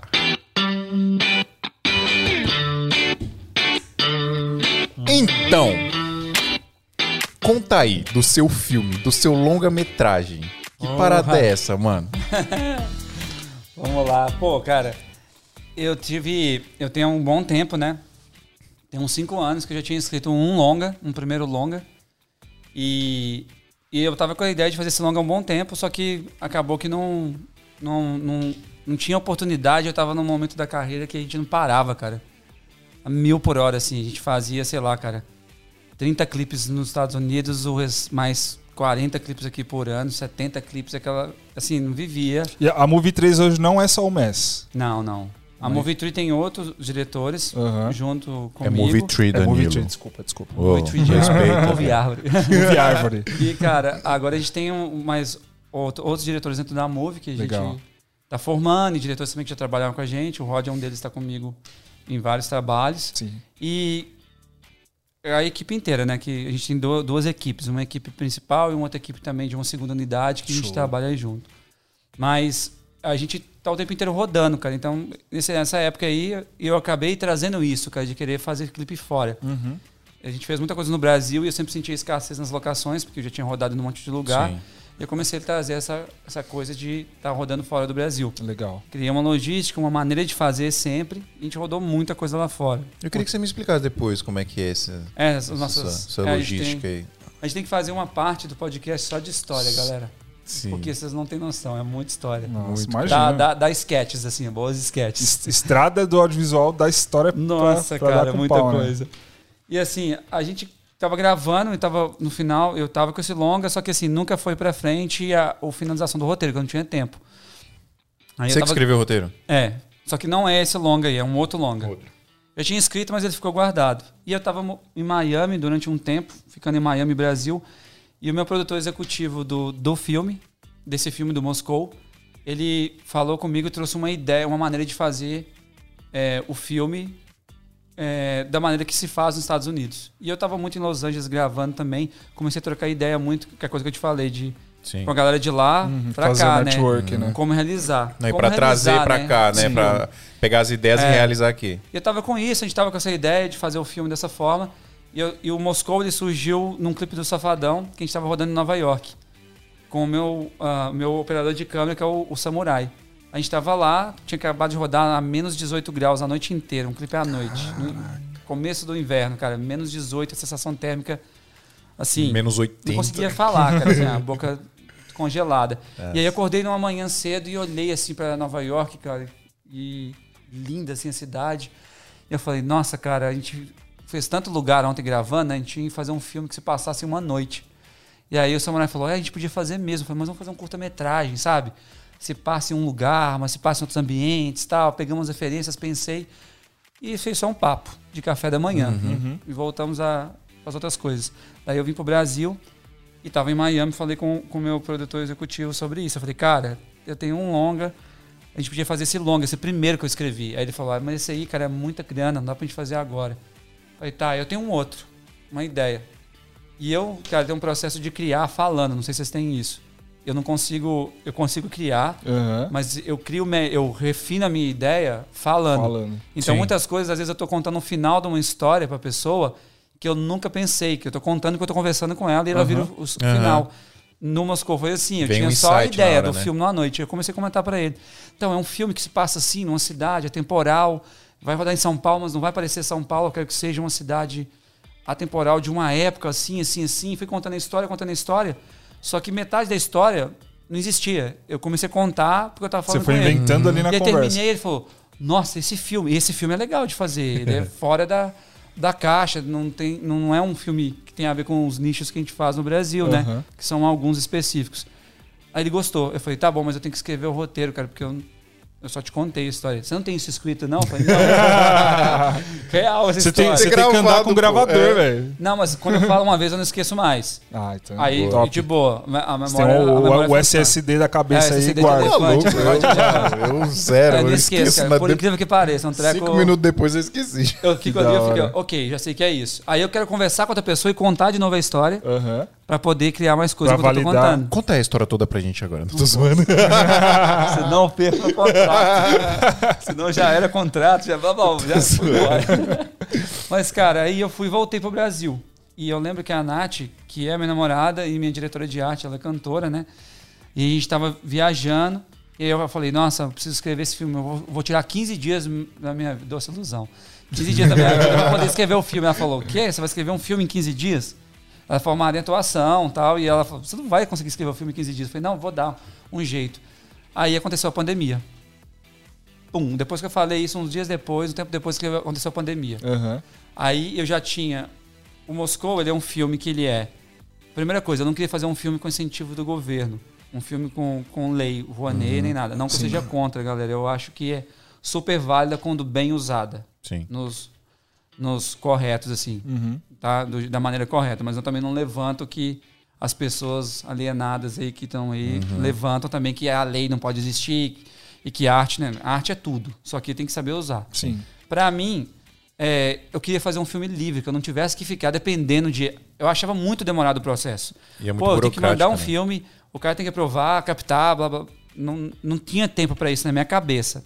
Uhum. Pra quem tem tempo, quando você tem tempo, tudo ok. Você que, que, que criou a praticidade na Não dá, cabeça você consigo, entrar num bagulho desse. não Eu te entendo perfeitamente. que a gente tinha que esperar esse processo inteiro, Uhum. né? E acabou que o que a gente fez foi muito bom até para essa questão da lei, porque a Sim. gente não está tomando o lugar de alguém que às vezes o cara não tem um contato para conseguir um investidor Aham. e a lei vai salvar o cara, entendeu? Então assim, eu fui e eu peguei os ensinamentos lá de fora.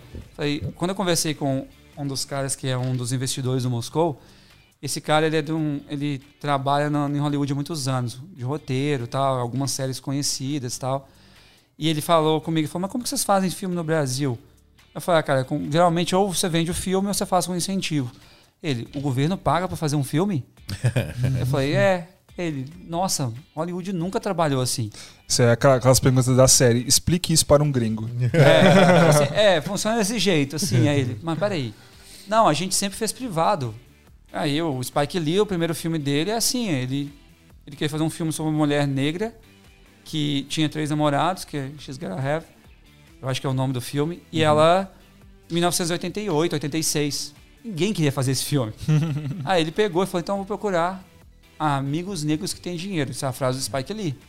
Ele procurou, conseguiu o investimento de cada um e fez o Aham. filme. Depois fez os outros filmes dele. Sim. E ele tem todo por trás ali. O Spike Lee já fazia isso. O Whiplash é assim. É um filme com investimento privado pequenininho, com 3 milhões de dólares, rodado em 19 dias, que tem quatro Oscars. Nossa, esse filme é Não, fantástico. é né? bizarro. Aí depois ele fez La La Land, que é um musical que, eu é adoro outro também. filme Então, assim, é um diretor que veio, veio da música, porque ele era a história do Whiplash é dele. É um Sério? baterista que Caraca, tinha eu um não sabia não. professor não sabia também não. horrível e ele fez o filme pro professor dele.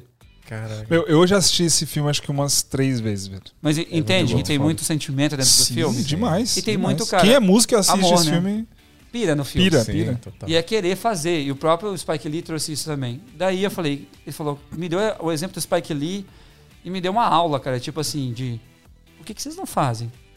Aí eu falei, verdade, falou. Aí eu falei, eu tenho esse filme aqui. Aí fui contei a história de novo, pro cara. validou a segunda aí vez. ele, se você fizer esse filme aí, eu, eu, eu sou uma parte do investidor. Aí Caraca. eu falei, ele me deu a. a cara, a Gatilho. centelha. Eu falei, beleza. Eu no voltei, papo ali você vendeu a ideia pro cara e ele já. É, já e é o comprou. que a gente fala da autoestima, cara. Você tem que acreditar no que você tá falando. Sim. Acreditar no que você fez. Sim. Eu gosto muito do Moscou, assim. Eu falei, não, eu quero. Eu acho que esse filme vai ficar muito legal, ainda mais pro Brasil que não tem esse estilo. Aham. Beleza. O cara topou, eu vim pro, estado, pro Brasil, consegui os outros investidores, a gente fechou os investidores, estava pronto para poder escrever o roteiro, veio a pandemia. Pum. Aí, como nada é fácil, tem que ter sangue, né? Tem que ter dor. Aí eu escrevi o roteiro em um mês e meio do filme. E depois, em mais um mês e meio, a gente fez o, o, o elenco. Preparamos o elenco. Usamos a pandemia, então, inteira, os primeiros seis meses de choque da pandemia, Pra a gente usou a a favor. Para fazer a pré do filme e para escrever o roteiro. Aí eu fui. O, o, o elenco tem uma galera muito legal. Eu sempre quis misturar música com, com cinema. Os É, desde o começo, né? Você falou pra gente. Sempre Quando você quis veio pra São Paulo, isso. você já queria fazer isso, né? Sempre quis fazer isso, misturar música com cinema, porque tem muita gente talentosa. Eu acho o brasileiro, cara, o povo mais talentoso do mundo, assim. É que a gente tem a síndrome que a gente falou do, de autoestima. que a gente Síndrome não- do impostor, né? É, que a gente não é nada disso, cara. A gente, quando a gente tem esse talento, sim. Uhum. Aí eu fui, tinha umas atrizes para ser a principal, eu mandei, a Tayla, eu já tinha trabalhado com a Tayla Ayala já, mandei uma mensagem para ela, falamos, ela foi, leu o roteiro em duas horas e meia e me ligou. Falou, Mess, esse Tô papel dentro." eu quero. Isso aí, cara, se você não, não colocar esse papel na sua casa. Falou, a gente riu bastante e tal. E ela, cara, foi, contribuiu muito pro filme em vários aspectos. A gente junto, porque ela gosta do estilo também. Aí a gente foi chamando os outros atores, foi convocando os outros atores que eu já tinha na cabeça. Aí tem o Mika, que fez Cidade de Deus, que também é cantor. Tem a Ludmilla, que tá atuando no filme, ela não canta. Tem a Jennifer Nascimento, que é cantora e atriz, que ela canta no filme. Que animal, velho. Aí tem uma galera, Bruno Fagundes, cara, né? Que é um, um ator incrível do 3%. Sacha Bali, Pedro Lemos, Victor Pecoraro, Ravel, Cabral, só Nossa, gente. elencaço, velho. Uma, cara, uma galera muito boa. Se vocês verem, Gabi Lopes também tá. Então tem uma galera muito legal que a gente reuniu, cara, e todo mundo amou, adorou o roteiro. Eu falei, beleza. Aí a gente foi pra produção. Cara, aí foi o primeiro filme do Brasil, antes até de até produções grandes como Netflix e Globoplay, rodado pós o momento da pandemia no mundo. Cara. A gente não teve nenhum caso de Covid. A gente fez é, todos os protocolos. A gente usou vários truques para poder fazer a produção acontecer dentro dos protocolos de São Paulo, que tinha um limite de pessoas. Uhum. A gente usou muito a nossa criatividade vinda do, do, do, do background de clipe, de tudo.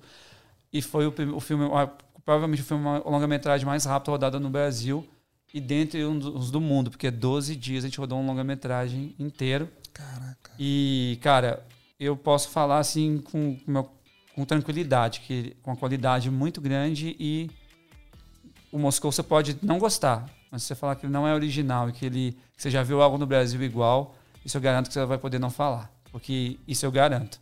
Foi uma coisa que a gente eu quis muito trazer, cara. Então, e aí, cara, foi uma união da equipe muito grande da minha equipe.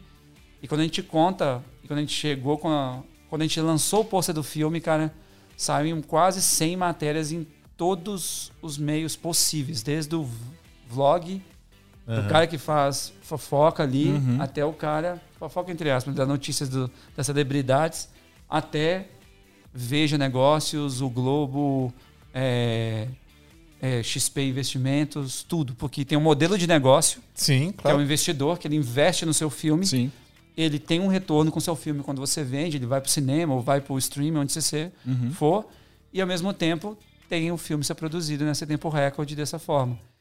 E aí, cara, foi o primeiro que a gente fez. Aí, em sequência, a gente Como é, fez você outras pode tá, você pode estar abrindo a, a indústria brasileira de cinema de um jeito que nunca aconteceu. É meu cara. sonho, cara. Meu, meu sonho, me- assim, quando você me perguntar o meu propósito de vida, é, cara, mudar a, a indústria de cinema do Brasil de uma forma que a gente consiga realizar o que a gente quiser sem depender só de uma coisa. Você, eu, eu vou, vou corrigir-me, se você me permite. Você não quer mudar a indústria, você quer criar a indústria. Porque não existe indústria de cinema aqui no Brasil. Muito não louco existe. isso, cara. Ela é muito sedimentada, sabe? Porque Mas esse indústria modo é de isso, é fazer- você, é você ir, você captar um investimento e a parada virar um negócio ali, sacou? E, a- e aí os investidores enxergarem isso como uma coisa legal. E eles estão E prontos apostar, a, né? a investir, cara. É. Eles estão prontos a enxergar. Mas é aquela coisa que a gente falou, sempre bate na raiz, sabe, cara? Que é, eu acredito no que eu tô falando. Eu lembro que um dos investidores, cara, do Moscou, quando eu terminei de apresentar, ele falou, Mas, vou te falar, eu não entendo nada de cinema, tá, cara? Mas assim, como que você fala do seu filme, eu acredito que você vai fazer. Se você me entre- entregar um filme em 12 dias, cara, assim, eu, eu acredito é nisso. Porque eu sei que, que é isso que eu tô comprando. E ele é um cara que investe em muita coisa. E, foi muito legal, porque a gente teve um papo com essa galera do, do negó dos negócios. E é uma indústria, cara, gigantesca, sabe? Que a gente não explora de certa forma. E assim, todos os grandes diretores dos Estados Unidos surgiram assim, cara. A maioria deles com investimento privado, começando ali, fazendo os primeiros filmes com pouco tempo, poucos dias e com dinheiro escasso, mas que consegue fazer. E eu, meu sonho é esse, cara, assim, de com a Move e, e num geral. Espero que daqui a uns anos, quem sabe essa entrevista aqui no podcast não pode ser uma coisa boa e falar, ó, ele falou lá. Porque, cara, eu Sem dúvida vai ser, cara. mude a, a, a cabeça das pessoas que a gente não é capaz. Eu quero que a gente consiga, não só com Moscou, como os outros longas que a gente já está preparando, as séries que a gente está preparando, que a gente já está até fazendo algumas coisas, que sim, nós conseguimos. Nós somos bons, nós conseguimos. O Moscou é um filme que não, não encaixa em nenhum dos três estilos clássicos do Brasil, que é ou é um filme de. A gente tem três nichos clássicos: comédia, filme de social, no geral, e autobiográfico. Sim. São os três estilos. A gente não tem terror. Um nicho de terror a gente não tem. Sim. A gente não tem um nicho de ação. A gente pode, a gente para não dizer que não tem pra fazer uma justiça aqui, a gente usa do caixão que fazer uma parada Então, muito B assim. Mas um nicho, sabe? É, não um tem. nicho Aham. que, tipo assim, vai. As pessoas vão no cinema pra Precedente, né? assistir aquele tipo de Sim, filme. sim. Porque você vai pra ver filme autobiográfico no cinema. Pô, só um filme do Tim Maia. Pô, eu quero, eu adoro o Tim Sim. Maia. Uhum. Óbvio que eu vou Aham. ver. As pessoas vão, não O tem filme se nichos. vende por si só Exato. pelo, pela personalidade, né? A gente, mas, a gente, mas as pessoas vão falar, ah, mas eu tenho um, tenho, tenho 3%, é um filme, é uma é, é futurista, ficção, né? é uma série, não é um filme. Filme é uma coisa, série é Série é outra. outra. Série a gente tem muitas coisas legais, tá surgindo, os streams estão dando essa oportunidade. Sim. Mas assim, e, o- e o- os longas? É isso que a gente vai ganhar um Oscar. É ali que a gente vai, ganhar, vai ser vi- visto pelo mundo. Uhum. São, no- é, óbvio que as séries chegam, mas os, os longas que vão dar o nosso prestígio. Por quem que ganha a Cidade de Deus? Por quê? Porque ele, cara, foi um filme que foi. E tem que ir muitos ir. E de quem é essa responsabilidade? É da gente sentar no bar e reclamar do governo, sentar no bar e reclamar do Usar o tempo que a vida é complicada coisa, né? e não tem grana, eu também não tinha pra fazer o Moscou, cara, mas eu fui atrás de Sim. conseguir fazer. Ah, mas que você já tem uma carreira e não sei o que lá. cara, o Spike Lee não tinha, Sempre então. tem um mais, né? Ah, é, o outro não tinha, então. Assim, e tudo bem, mas. Ah, mas ninguém. Não tem um, um precedente. Seja o precedente. Seja, Seja o o cara primeiro, que fez, né? então, primeiro. Ah, beleza, falaram comigo. Cara, amigos meus, pessoas que acreditavam muito em mim, eu falei, eu vou mudar a maneira de fazer filme de alguma forma, cara, que eu vou fazer um filme de um jeito que nunca foi feito no Brasil. E eu quero fazer vários outros, e eu quero que a galera, a molecada lá, que tá na favela, a molecada que não tem grana, que estão lá no Vidigal, que é um lugar que a gente acaba gravando sempre, que vejam ali e falem: Não, eu tenho uma câmera, eu vou ser um É diretor. possível. Mas por que que você vai ser um diretor? Você não vai dar em nada. Não. O, o, o, O mestre mestre fez um filme lá em fez, 12 né? dias, eu posso fazer também. E os, então os outros caras aqui, cara. Isso não é ser prepotente, cara. Isso não é ser é, ego. Não tem nada a ver com ego isso, cara. Tem a ver com inspirar pessoas e as pessoas e mudar a história de um país. Porque não adianta, cara. Ninguém vai vir mudar pra gente. Ninguém vai Mas chegar. e você acredita que as plataformas de streaming elas vieram pra ajudar isso? Tipo, hoje o cara, se ele tiver uma ideia foda, ele, ele consegue ter um, um fácil acesso maior pra produzir essa, essa ideia e colocar em alguma plataforma? Ainda não 100%. Eu ainda vejo que é o seguinte: eles chegaram no Brasil, eles entendem que a audiência do Brasil é muito grande e que a gente tem um potencial muito grande. Ok. Porque a audiência do, a audiência do Brasil é muito grande, cara. Sim. Então, Uma assim. das maiores do mundo, né? maiores do mundo, acho que a segunda ou terceira, assim. Uhum. Só que Pede a pra gente Índia e China, sei lá, né? tem que ter. Só que dentro desses streamings tem que ter um, um- um padrão. Sim. E às vezes, assim, você vê até alguma coisa que você vai ver que você não vai gostar tanto esteticamente e tal, que você vai falar que vai- pode ter ficado a desejar. Mas eles. Às vezes a produtora que está produzindo cumpre aquilo, entendeu? Uhum. Mas é, é aquela coisa, cara. Eu acho que tem que ter um movimento. Com o movimento. Alguém tem que começar, mais. Você né? tem Alguém tem oportunidade. startar. você tem mais oportunidade. Agora você tem um outro gap. Você tem o streaming agora. Não existia 10 anos atrás. Sim, exatamente. Agora você não depende só de uma lei para fazer um filme. Uhum. Você tem a lei, você tem o streaming e tem o que eu quero fazer. Você tem o YouTube, que também dá para se Porra, fazer. O YouTube é uma puta ferramenta, O você YouTube, consegue cara, fazer você qualquer sabe a coisa. história do 3%, né, amiguinhos? Ah, mas 3% é demais, gigante, tal, tal. Vamos contar e vamos pesquisar sobre as histórias das coisas. 3% é uma série que começou com um piloto que eles tentaram vender. Não quiseram comprar. Meteram Eles lançaram na internet, todo mundo adorou, e aí eles compraram. Tudo funciona com isso, com piloto. É uma, é uma história também. Cara, é uma parada que a gente fala muito aqui, velho. Pega e faz, velho. É, Pega a, e põe a mão e faz. a frase do, do. do Tarantino ou do Scorsese, não sei. Não, do Kubrick. Do Kubrick, ele falou: se você quer ser o melhor é, curso para você, a melhor coisa para você ser um diretor, faça um filme. Faça com seu iPad, cara. Faça com seu iPad real. Pegue ele, crie os planos, coloque o que você acha que você tem que dizer com aqueles planos, o que, que cada ali vai dar a intenção que você quer e faça. Faça um filme sobre o cara chegando, tomando um copo d'água, se engasgando com um copo d'água e morrendo. Faça na sua casa. Coloca a sua irmã para poder fazer. E atuar. Se é um amiguinho que gosta de atuar, coloca o cara. Mas faz, tem né? que Mas fazer, faz, né? porque é ali que vai te dar a, a visão para você poder usar as ferramentas para trazer. Eu acho que, cara, tudo que é bom e quando você tem, você tem determinação, vai. Então eu acho que a gente tem vários nichos novos, o YouTube, como eu falei, esses outros, e também esse que a gente abriu, pô, dos filmes do, também com incentivo privado. É uma coisa que a gente quer que as pessoas vejam, entendeu? Então é, um, é algo que o Moscou abriu a porta, é um, um primeiro, cara, e ainda bem a gente conseguiu chegar num. fazer as fases do Moscou, que foi pré-produzir, vender o filme ali para os investidores, pré-produzir e agora o filme tem um destino, ele tem uma distribuidora, tem, tem o final dele, ele vai para os festivais, vai para o que vai ser feito. Quando que a gente vai assistir esse filme? Moscou a gente tem uma pré-estreia no final do. em novembro e dezembro.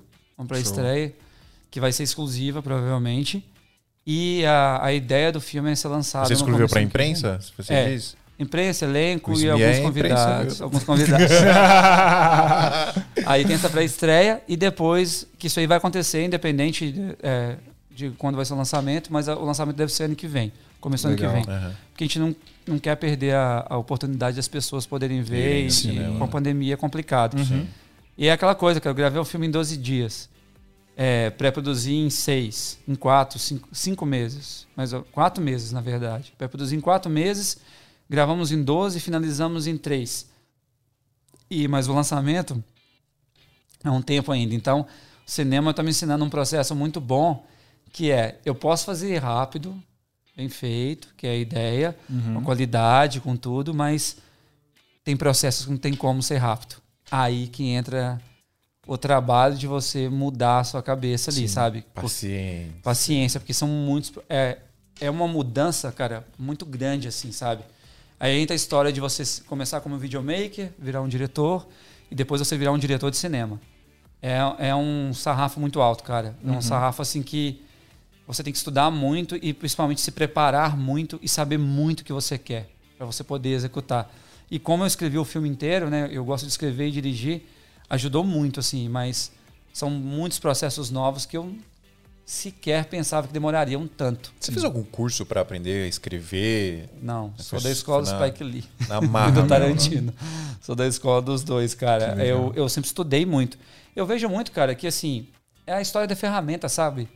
É, tem, eu, eu, estou, eu vi antes de, de- antes de rodar o Moscou, assisti 100 filmes dos meus maiores diretores que eu considero.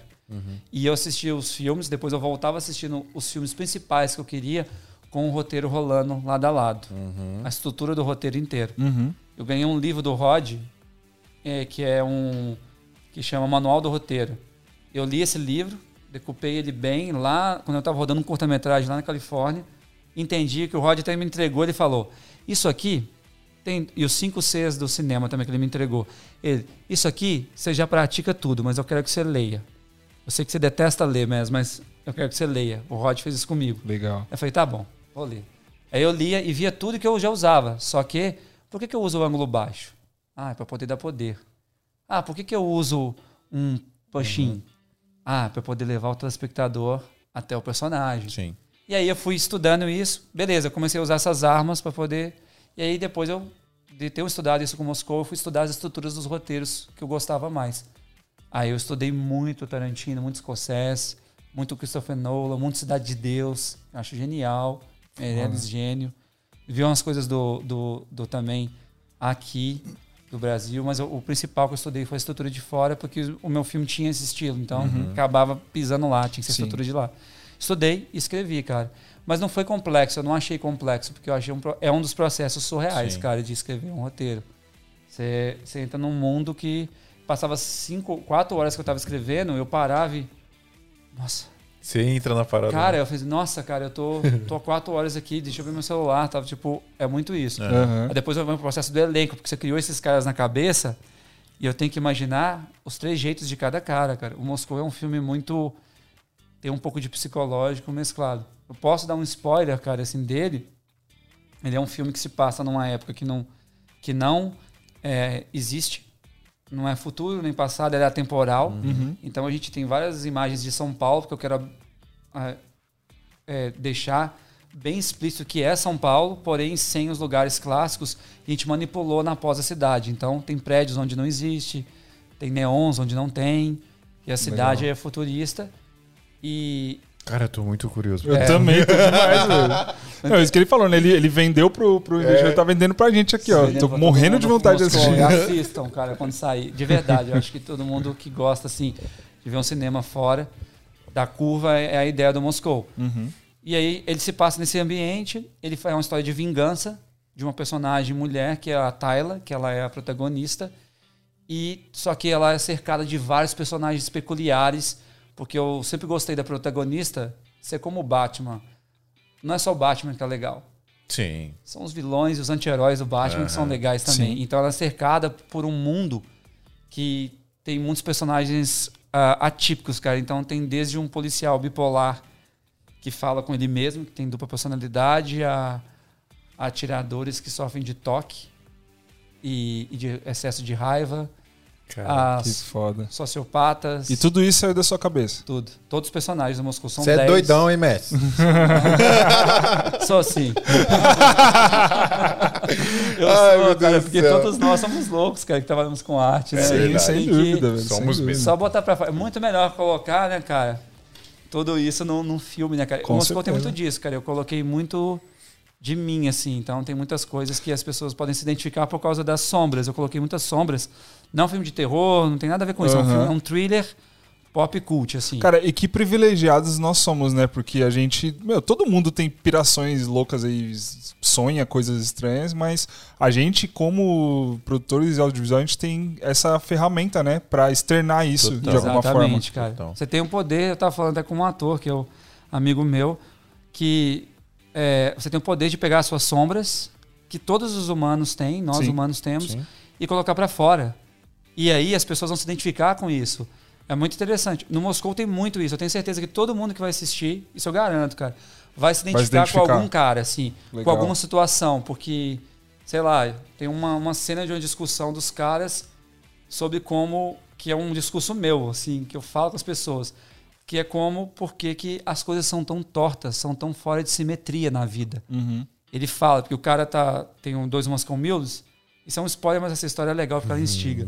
e cada um tem uma uma vem com duas é, folhinhas e um deles sofre de toque. Então quando serve, tá fora de simetria uma das folhas. E ele começa um um desespero vendo a folha torta, ele vai e ajeita a folha. Quando ele ajeita a folha, é o drink do amigo. Ele meteu a mão dentro do drink para Caraca. e o cara fica desesperado com ele, ele começa a dar um discurso falando, cara, mas a vida é muito torta. É, você já reparou como tudo é fora de simetria?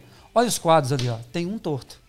Olha isso aqui, olha isso aqui, olha a arquitetura, olha isso. Aham. E então, assim, é um cara que sofre disso, é um personagem muito martirizado por Caraca, isso. que vontade de assistir esse filme, velho. Então tem, uma- tem um- tem umas coisas assim, cara. Que então, da hora, mano. mas instiga, eu acho que talvez por essa questão psicológica, sabe, Sim. cara? Então tem uma pitadinha de um pouco de cada coisa. E, e assim, cara, é, é a questão mesmo que a gente falou, de se você trabalha com arte e você se encontrou ali dentro, cara, ó, qual que é o, o que, que eu quero ser? Eu sempre fui meio tudo na movie, mas depois de um tempo eu falei, eu não quero ser tudo, cara. Uhum. Tudo bem, que Quero entrar consigo editar nisso um aí depois com você. É, quero editar um filme.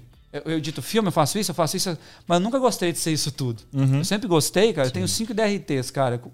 E de várias funções, tipo, diretor de fotografia, diretor de cinema. Mas eu só quero ser diretor de cinema e roteirista, cara. Eu não quero ser o editor. Eu não quero ser o editor de fotografia. Porque senão você fica louco e aí você, assim, te estressa é muito. humanamente impossível. Por mais que você Sim. realize, cara, você vai estar muito estressado Sim. no final Uhum. do processo. E aí você perde o amor pelo que É. você faz. Aí, aí isso é ruim. Sim. Então, Cansa, mas não cansa de um jeito gratificante, né? Que começa Exato. a cansar de um jeito. de um jeito que você zoado. fala, nossa, cara, Jeito não, não tóxico, aguento né? mais Quero isso. mais, é. É muito ruim. Você não pode nem deixar chegar perto disso. Pode crer. Dan, mostra a televisão pra galera aí. Olha aí, galera. Que eu preciso falar da Ave Makers. Conhece a Ave Ah, Makers? conheço. a galera gente tá até fez um falando aqui, ó, podcast alguém, alguém falou, sinto o cheirinho de jabá. chegando no ar aí." Galera, né? Precisa apresentar a Ave Makers aí, pra quem não conhece ainda, a Ave Makers, a maior escola aí de cursos online de audiovisual e fotografia, tem tudo lá, inclusive tem curso de, de roteiro também, tem curso É, de o mestre tá falando muito aqui de estudar, né? Olha aí, a oportunidade que vocês têm na mão. Exatamente, é isso, muito galera. bom co- tudo do conteúdo do- da galera aí. Eu É, sempre. nível vi, Masterclass, a muito galera bom, lá. É muito, muito bom, bom. mesmo. É, e o da hora, pessoal, são mais de 160 cursos lá na AV Makers. E eu nem coloquei a musiquinha da AV Makers. Agora eu coloquei. Tá agora E são mais de 160 cursos lá na AV Makers. E você paga o valor de uma mensalidade. E você tem acesso a absolutamente todo o conteúdo, galera. Netflix Você... da, da, da educação É, audiovisual. você, a- você acessa todos os cursos a hora que você quiser, onde você quiser. E tem todo o material extra, material didático lá. Por exemplo, no curso de gestão lá você tem modelo de contrato, modelo de orçamento, tem modelo de roteiro. é, tem muita coisa, tem workshops completos lá de produção de, de videoclipe, de, de produção de publicidade. É pra você que quer entender tudo que o, que o mestre tá falando aqui do- do- das vertentes, de todas as funções que existem no set, você pode aprender Sim, cada uma ali, também. que cada uma faz, né? Exatamente. Então é isso, galera. Ah, e tá com uma promoção lá. Se eu não me engano, tá com uma promoção muito legal, que tá saindo. O valor normal é 139, se eu não me engano, mas tá saindo na faixa de 119 reais por mês. É, então aproveita, corre lá e aproveita essa promoção. avmakers.com.br, outro parceiraço nosso aqui do SMIA, tá desde o começo com a gente, dando essa força pra gente aqui. Então dá essa moral lá, galera. Vale muito a pena, porque é muito curso. É, a gente tava falando com o Pedro Machado aqui outro dia que do nada apareceu um trampo pra ele fazer e ele precisava manjar de uma parada lá que ele não sabia. Específica, ele, né? Lá, tinha lá o curso. Se eu não me engano, era. Era direção de fotografia mesmo, uma parada assim. E aí ele foi lá e, e fez o curso. Então, tá tudo lá, galera. Você paga a mensalidade, acessa todos os cursos lá a hora que você quiser. E, meu, o conteúdo dos caras é muito bom, nível masterclass. Os, os caras são. E, e a galera que dá curso lá, né? Os professores, eles são profissionais que atuam no mercado. Então, a galera que manja mesmo, não Conteúdo só validado, da, né? da técnica que eles estão ensinando ali, mas da vivência do audiovisual, da vivência de set.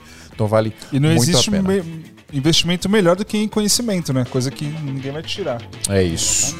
avmakers.com.br, pessoal.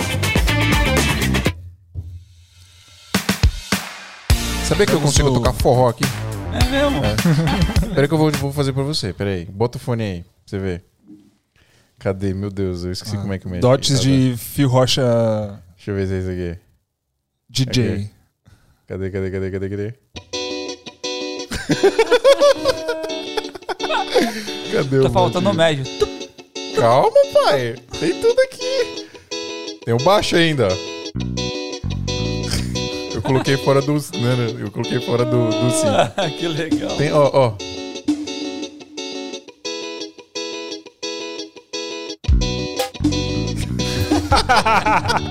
uma merda, eu preciso É, ensaiar Phil, mais. você como filmmaker tá, tá, tá bem melhor. Muito bom seus dados como filmmaker, viu? Você? É, manjo demais. Parabéns. Ô. Messi, queria te fazer uma, uma pergunta, aproveitar o gancho do, do que você tinha falado antes aí, que você. O seu foco hoje é ser um diretor roteirista.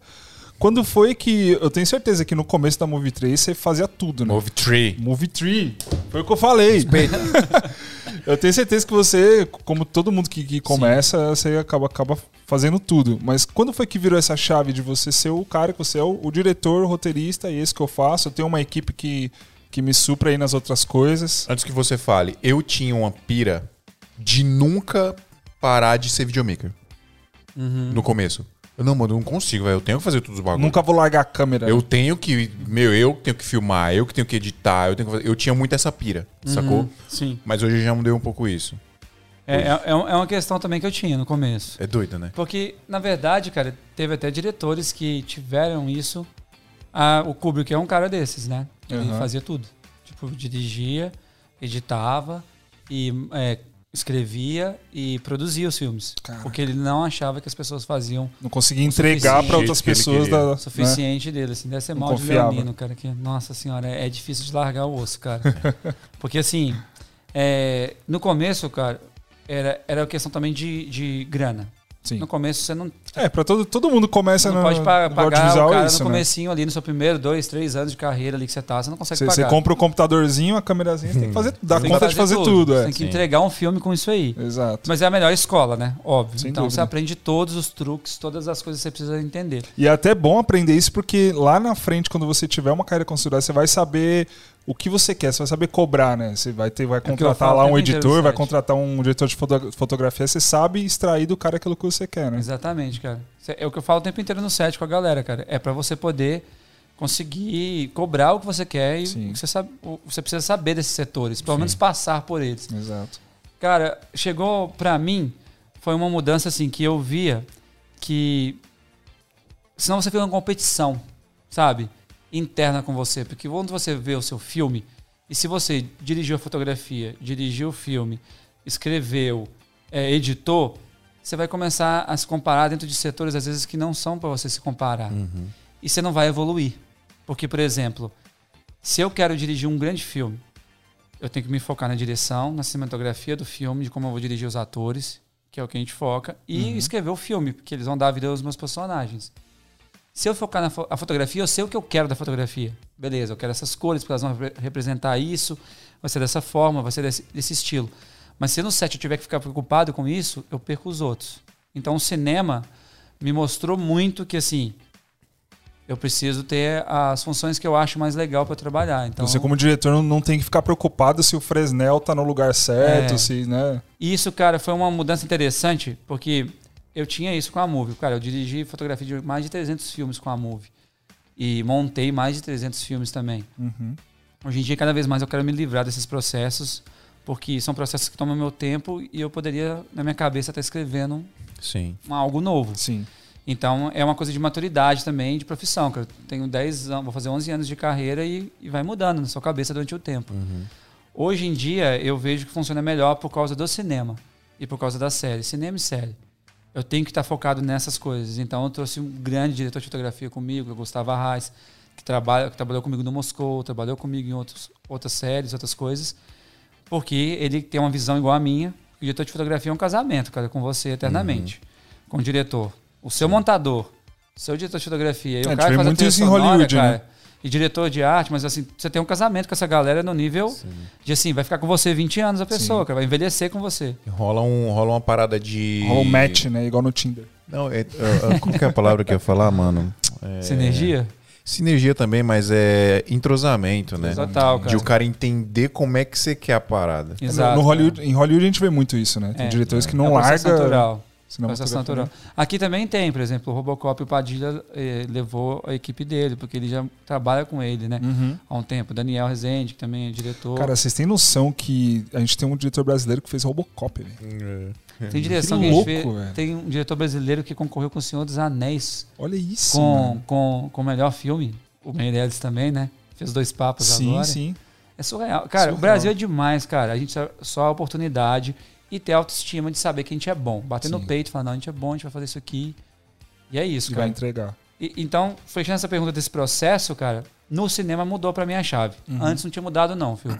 Eu tava ainda segurando um pouco. Eu, eu me desgastava, eu já queria achar alguém, mas no cinema foi tipo, não, agora acabou essa história. Eu não vou ficar dirigindo fotografia de jeito nenhum. Não porque eu não quero, que ego, nada disso. Eu nem fico sentado na cadeira, cara, praticamente. Eu sou um diretor que fico do Você lado não da tem a sua cadeirinha ali, diretor, É, é o o povo megafone. As pessoas têm meu nome e tal, tá no- no- no- nos longas, mas eu não Uhum. sento nela, não. Quando eu vejo tem um produtor sentado nela, tem um empresário sentado nela, eu mesmo tô do lado da câmera. Aham. De- Eu, eu tenho essa coisa de estar com a câmera. Principalmente Legal. quando tem ator envolvido e eu tô fazendo. é, Sim. tem fala, tem tempo, o cara tem que atuar pra mim, assim, Sim. junto. E a câmera na Move diz muita coisa, né, cara? No Moscou vocês vão ver muita coisa disso. De ela. Ela desenha muita coisa. No- Total. A- no cin- o, o movimento da câmera te contou uma história É. ali também. É. E tá- dentro do cinema ele é obrigatório, assim, cara. Uhum. Uma coisa que eu trouxe muito, assim, que vocês vão reparar muito no Moscou. Que é uma coisa que eu, sendo só diretor e sendo só roteirista, consegui trazer. Que é a câmera ter um motivo para ela acontecer as coisas. Claro. Você não vai ver um close que não é necessário. Uhum. Um movimento que não é necessário. Ela tá parada quando precisa, ela movimenta quando precisa. Então eu usei muito esse estudo de cinematografia que eu tive para aplicar no filme. Porque eu meio que cansei de ver sempre plano contra plano, plano aberto e um plano de estabilização. Um plano médio aberto e um plano de estabilização. Eu cansei disso. Sim. Eu sempre gostei de ver Dutch Angle, ver, ver coisas que me causavam sensações dentro da câmera. Então, eu ter me focado só ser isso ajudou Bons, muito. bons diretores, é, eles, a, a câmera é um personagem. Né? Exatamente. É. Quando você vê bom- bons filmes bem dirigidos, Sim. né? Inclusive, eu, eu dou workshop também, né? E tem um momento no meu workshop que eu, é só pra eu analisar cena de, de filmes Ó, e de analisa cenas. no Moscou quando lançar. Por, por, Sem por dúvida. favor. certeza. Eu por quero, favor. filho. Vou te dar uma que você vai gostar. Tá bom. Que é boa. Mano, Foda. que honra, vai ser uma honra, velho. Vai ser, vai ser Pô, legal, demais. cara. Porque, assim, real, assim, eu, eu trabalhei muito isso justamente por- porque os, os meus ídolos faziam, cara. Uhum. E fazem. Então eu falei, por que, que a gente não faz? Né? Porque talvez também a gente tenha uma escola muito de novela, sabe? A gente veio numa escola de novela. Que é plano contra plano, tem, tem uma montagem mais clássica. Não desmerecendo, mas assim, você acaba ficando travado. Então, quando. E, e hoje em dia as novelas estão querendo se aproximar Elas- mais do, do cinema, né? né? Que é o que a série é, né? É uma novela, porém com uma qualidade e um Sim, visual sim. de cinema. Aham. As séries é- são isso, São né? Então, isso, é. acabou, cara, que isso ajudou. Mas no começo eu tinha muito isso. E eu acho isso muito errado, na verdade. A gente vem de uma escola, filho, que é ruim pra gente isso. Sim. Porque isso é, o, é o, um mal que, por exemplo, eu pergunto muito para as pessoas no meu workshop, assim, quando tem. É, a última vez eu sempre, eu sempre faço essa pergunta: o que você quer ser dentro do audiovisual? Aí o cara fala: quem quer ser editor? Aí um levanta a mão. Quem quer ser produtor? Quem quer ser diretor de fotografia? Quem quer ser diretor? Quem quer ser diretor de arte? Uma pessoa ou outra. Eu falo, cara, o sucesso de você fazer do que você faz não é, é tá, tá muito atrelado ao que você tem talento para fazer. Uhum. Porque às vezes você é um puta editor que quer ser diretor. Só que como diretor você não é tão bom. Você não tem as aptidões que precisam, talento para aquilo ali. E aí você nunca vai ser aquele editor que vai ser indicado ao Oscar, por exemplo. A, a galera aí mira o muito na. perdeu um puta editor. Sim, é. A galera mira muito na visibilidade, né? Porque É, o diretor de fotografia é. É, o que, é o, que o, o Guerreiro Áudio falou. É, a galera mira no que é sexy. Exatamente. Hum. Ser diretor é sexy, né? É, tá vendo? Ser editor, o cara que fica sentado com a bunda lá na cadeira, que nem é visto, né? Só tem o nomezinho dele lá no- eu odeio, nos créditos. Eu odeio essa imagem do diretor. Eu não gosto, cara, dessa imagem do diretor sentado na cadeira, Aham. ali. Sabe o que eu imagino? Um cara, cara assim. descabelado. Eu imagino um cara todo descabelado, sentado com o megafone ali na cadeira. Gritando tal, com todo mundo, né? Ação! Gritando com todo mundo. Eu falei, cara, nossa, eu não imagino. Eu, eu, eu gosto de ter a imagem do diretor. Um cara que tá ali com, com o directors dele na mão, perto da cena, os carros explodindo, ele vendo aqui. Tá, não, você tem que me entregar essa atuação melhor aqui. Eu gosto desse cara. Aham. Eu sou dessa escola. O Tarantino é dessa escola. Você não vê o cara sentado muito. O cara tá sentado. Tá ali do lado da câmera, né? junto ali, sim. Tá ali, tá reclamando com o ator, tá mostrando pro ator como que atua. Sim, Eu, eu gosto disso, eu venho dessa escola, cara. foda. E é uma parada que eu falo, nossa, cara, que imagem, né? Ruim. Tipo, tipo assim, é uma imagem de um preguiçoso, parece. Tá ali e tal. Fica só sentado ali, né? É, Só e- fala ação e corta. e a galera quer esse glamour. Só que esquece, às vezes, que talvez você não tenha aptidão pra ser para aquilo. Não é porque, o- porque o diretor, pra mim, ele é um guia da história, cara. Ele tá ali contando a história, ele tá trazendo a visão, mas ele é nada sem a galera ao redor, sem o resto da equipe. É, Ele é tu- nada tudo parte da visão dele, né? Tem que é mostrar nada o que ele quer. roteirista, Total. se você não é um roteirista, não é nada sem um preparador de elenco, cara. Não é nada, é impossível, assim, ó. Não- é muito difícil. Você ter ali um preparador de elenco, você ter pessoas validando a sua cena ali junto com você, te falando, ó, acho que dá pra trazer mais dela, hein? Você quer que fazer mais uma? Porque às vezes você tá preocupado em contar a história, ou às vezes você reparou ela, mas você não viu um background, que o cara tá olhando pra câmera no background. Aham. E, e, cara, dirigir uma cena de cinema é como decolar um avião, cara. Tudo tem que dar certo. Tudo. O videoclipe, cara, se torna fácil quando você vai pro cinema, porque. opa, tem áudio direto. Aí a, a atriz tá no mood, tá chorando, Sim. tá, tá, cara, com todos os demônios dela pra Pra fora. depois entregar soltar ali. do personagem, né? Tá na ponto de bala. A luz tá perfeita, mas, cara, tem um cachorro latindo e o áudio tá no seu ouvido falando, não, não dá. Ou às vezes o áudio tá ok e vai uma puta cena e um foquista fala, não, cons... oh, cara, errou o final. Ficou docinho o foco no final. E assim, você tem que voltar o personagem e trazer e falar, nossa, isso tudo assim, ó, com serenidade, gente, temos que fazer mais uma, vamos voltar, por favor. E por dentro você tá assim, só com o cara no rádio, mano, pelo amor de Deus, não erra mais esse foco, porque não dá, cara, pra fazer outra. Ela não vai segurar mais tempo assim. Então é uma, uma coisa, cara. Tem uma parada louca. muito de liderança também. Você tem que ser muito líder no É, set, tem a ver com isso. cara. Direção Ah, tem a ver com isso, cara. Porque senão você é sucumbido pelo set. Sim. O set te engole. Uhum. Ele te engole, te massacra, assim, ó, te joga. E não adianta você vir com a cabeça de, de ok, me declaro diretor de cinema, eu me declaro diretor e, e vou fazer isso. O Sim. Rod sempre falava isso comigo. Ele falou, cara, nós somos diretores. A gente vai ser diretor de cinema, de cinema quando tiver um longa na conta. Aí, quando eu fiz agora em Moscou, a gente fez outras coisas e falou, ó, agora você pode, a gente pode falar, pode falar, né? Isso, o isso diretor aqui é cinema. legal tal. Mas é muito pelo, pela exigência que tem dentro do negócio, que é Uhum. muito grande, e eu acho muito legal.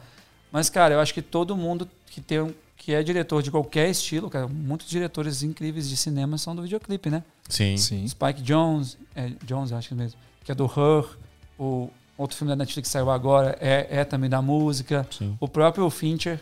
O Fincher, é de mano. videoclipe. É. Fincher. E ele, o Fincher dirige videoclipe É, até hoje. e o David Sim. Fincher é um monstro, cara. É. Pra mim é um dos Pra mim é um caras- dos melhores diretores Cara, assim, que é um, existem, é um, cara. um assim, Snyder incrível. também do- da música, né? Ou não? O Snyder é. O Snyder O também. Snyder né? é, viu? O Snyder Então, Videoclipe muito também, fiel. O também. Scorsese, cara, é um diretor muito ligado em música, desde sempre. As trilhas sonoras de todos os filmes do Scorsese são muito ligadas, eh, são muito guiadas pela música. Então, Sim. cara, é uma, é uma coisa interessante. Eu, eu acho que assim, a galera tem que achar o, o talento, Achar o caminho, né? É. achar o caminho do que você é bom, cara, e ser incrível naquilo. Deixa eu falar uma parada aqui, Mes. Ó, a galera mandou, mandou um superchat aqui. Inclusive, pessoal, quem quiser fazer pergunta pro Mes aí, manda um superchatzinho que a gente vai ler aqui. Aproveita aí se tem O, finalzinho o- o aí. Criativoso, olha o nome do cara. Criativoso. Criativoso. Criativo com nervoso. Ele falou, inspirador, deu até vontade de gravar minhas ideias de da gaveta. Você acha possível para pequenos criadores, em meio à pandemia, alguma dica? Eu acho que é o que a gente tá falando, vai, faz. a parada. Vai e faz, cara. Criativoso. Isso. Pô, criativoso. Vai Pô, e faz, criativoso. cara. Solta a criatividade aí. Solta, exatamente. Deixa ela nervosa e solta. Mas real, cara, assim, ó. É, tem uma ideia, pega a ideia. Se ela não funciona dentro do budget que você não tenha, minimize ela. Faça uma cena dela que seja. Mas antes, estude as estéticas que você tem para você entender as ferramentas. As ferramentas não são o que o cara tá falando sobre a lente. Sim, ó, o Tarantino tem uma frase ótima. Que ele fala: 50mm, 50mm, isso é porcaria. Putz, eu vi esses dias esse vídeo. esse vídeo? Eu vi É esse vídeo. porcaria. Eu penso exatamente igual. E eu falei, cara, isso. Mano, você fica, você fica com raiva quando os caras ficam fazendo conta de tamanho de sensor com a milimetragem. 50 milímetros, 40 milímetros, cara, tanto faz isso. Whatever. faz. O que você tem que fazer é entregar uma história. Contar a história. O diretor é um contador de história. O diretor de cinema é um contador de história. Pega a sua ideia, cara, simplifica em uma cena. Ah, a cena é externa, joga ela pra dentro de uma casa, mas vê a sensação que você trouxe na cena. É isso que você tem que fazer. Porque é aí que você cria a sua história. Budget, essas coisas, cara, com o tempo você vai fazendo, assim, sabe? Sim. Então é, é, é muito interessante ver a câmera, se ela para baixo que vai dar isso, muda os ângulos conforme a, situação muda. Uhum. Faz isso. Eu acho que, cara, não tem, não tem dica melhor do que fazer. É, Dá pra fazer fazer. com o iPad um filme, cara. Celular, pô. Dá pra você fazer. Um filme é história. Agora, ah, não, mas eu quero fazer um filme com o nível de qualidade e tal, tal. Aí é outra história. Uhum. Aí é outra conversa. Mas, A cara, galera- a fazer, galera deixa- aprender a dirigir, você vai conseguir. A galera se deixa ludibriar muito pela estética e acaba esquecendo o principal, né? Que é contar a É, história. cara. Você pode ter. É uma frase muito boa, cara, que eu, essa aí veio de um set nosso, eu conversando com o Werner. Ele falou, eu, falo, eu falo com os caras. Diretor conversa sobre filme e sobre história. Não conversa sobre equipamento. Cara, você quer, ver, você quer ver um exemplo muito doido que eu, eu tava. Pra mim, eu, ao meu ver, é assim. Mas é, eu também acho. Sempre, assim, o meu pensamento é Assim, eu gosto de falar sobre equipamento. Eu eu- gosto eu- também, eu mas quando curto. tem um motivo, Um cara, porquê, né? porquê da coisa, não Sim. só sobre isso o tempo inteiro. Exato, é que isso. isso é a solução da sua vida pro seu sucesso, sabe? Mas eu, eu gosto de falar sobre equipamento justamente nesse sentido, de tipo, de falar que é a ferramenta. Por exemplo, eu consigo fazer um podcast sem isso aqui. Uhum, Mas olha a facilidade que Claro, é ter isso aqui. claro, É claro. bom ter. E Mas vai eu não preciso disso. Mas é, é porque você associa a agilidade. Exatamente, é É. agilidade. Eu penso assim também. É isso. Aí, ah, mas essa luz é mais leve, beleza. Cara, a Picture o Rod me apresentou na Califórnia num filme e eu trouxe quatro, que eu falei, cara, e não tinha a Picture no Brasil, ninguém tinha. Foi quatro anos atrás isso. Eu lembro de um story seu falando, galera, olha isso aqui é LED, Deus, é um chocado, de cara. LED. Fiquei chocado. E a Picture nunca me patrocinou. Também não patrocina agora não, que não vai ter nenhum filme meu marcado. Boa. Exatamente, agora não. Eu sou Quero igual mais o Beatles, também. sabe o Beatles? O, o, o, o Ringo Starr falou, não, quando eu não tinha dinheiro, ninguém me patrocinava. Agora que eu posso comprar uma minha bateria, eles vão me patrocinar, nunca vai estar.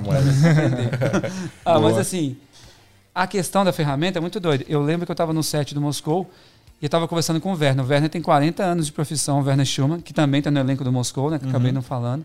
Que é muita gente, cara. E é, ele é um, o, o- um antagonista incrível dentro do Moscou.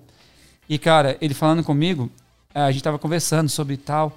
Foi um exemplo muito interessante. Tem um set e eu pensei num plano. É um plano de grua. Porque ele vai. Esse plano vai. De, no Moscou tem uma cena assim: a câmera vai descer, vai vir lá de cima. O personagem está pequenininho. Uhum. E a personagem está extremamente nervosa e chateada e, e chorando e, e- caótica por dentro. A câmera vai descendo, vai descendo, vai descendo e ela vai encaixar e parar no rosto dela. E ela vai se acalmar e vai transformar todo aquele ra, aquela desespero em raiva e vai entregar para a câmera e vai embora. Só que esse lugar é um topo de um prédio e tem só um espacinho. Aí eu chego pro cara, que é o diretor de fotografia, ou pro cara da maquinária, e falo para ele, cara, eu preciso fazer isso. Aí mas veja bem, eu tenho aqui que subir isso aqui, e esse negócio não tá segurando, isso aqui tá preso, e a grua tem que ser exoidal, blá, blá, blá. Eu, brother, eu confio no seu trabalho, você vai realizar, Vai porque assim, isso é ferramenta.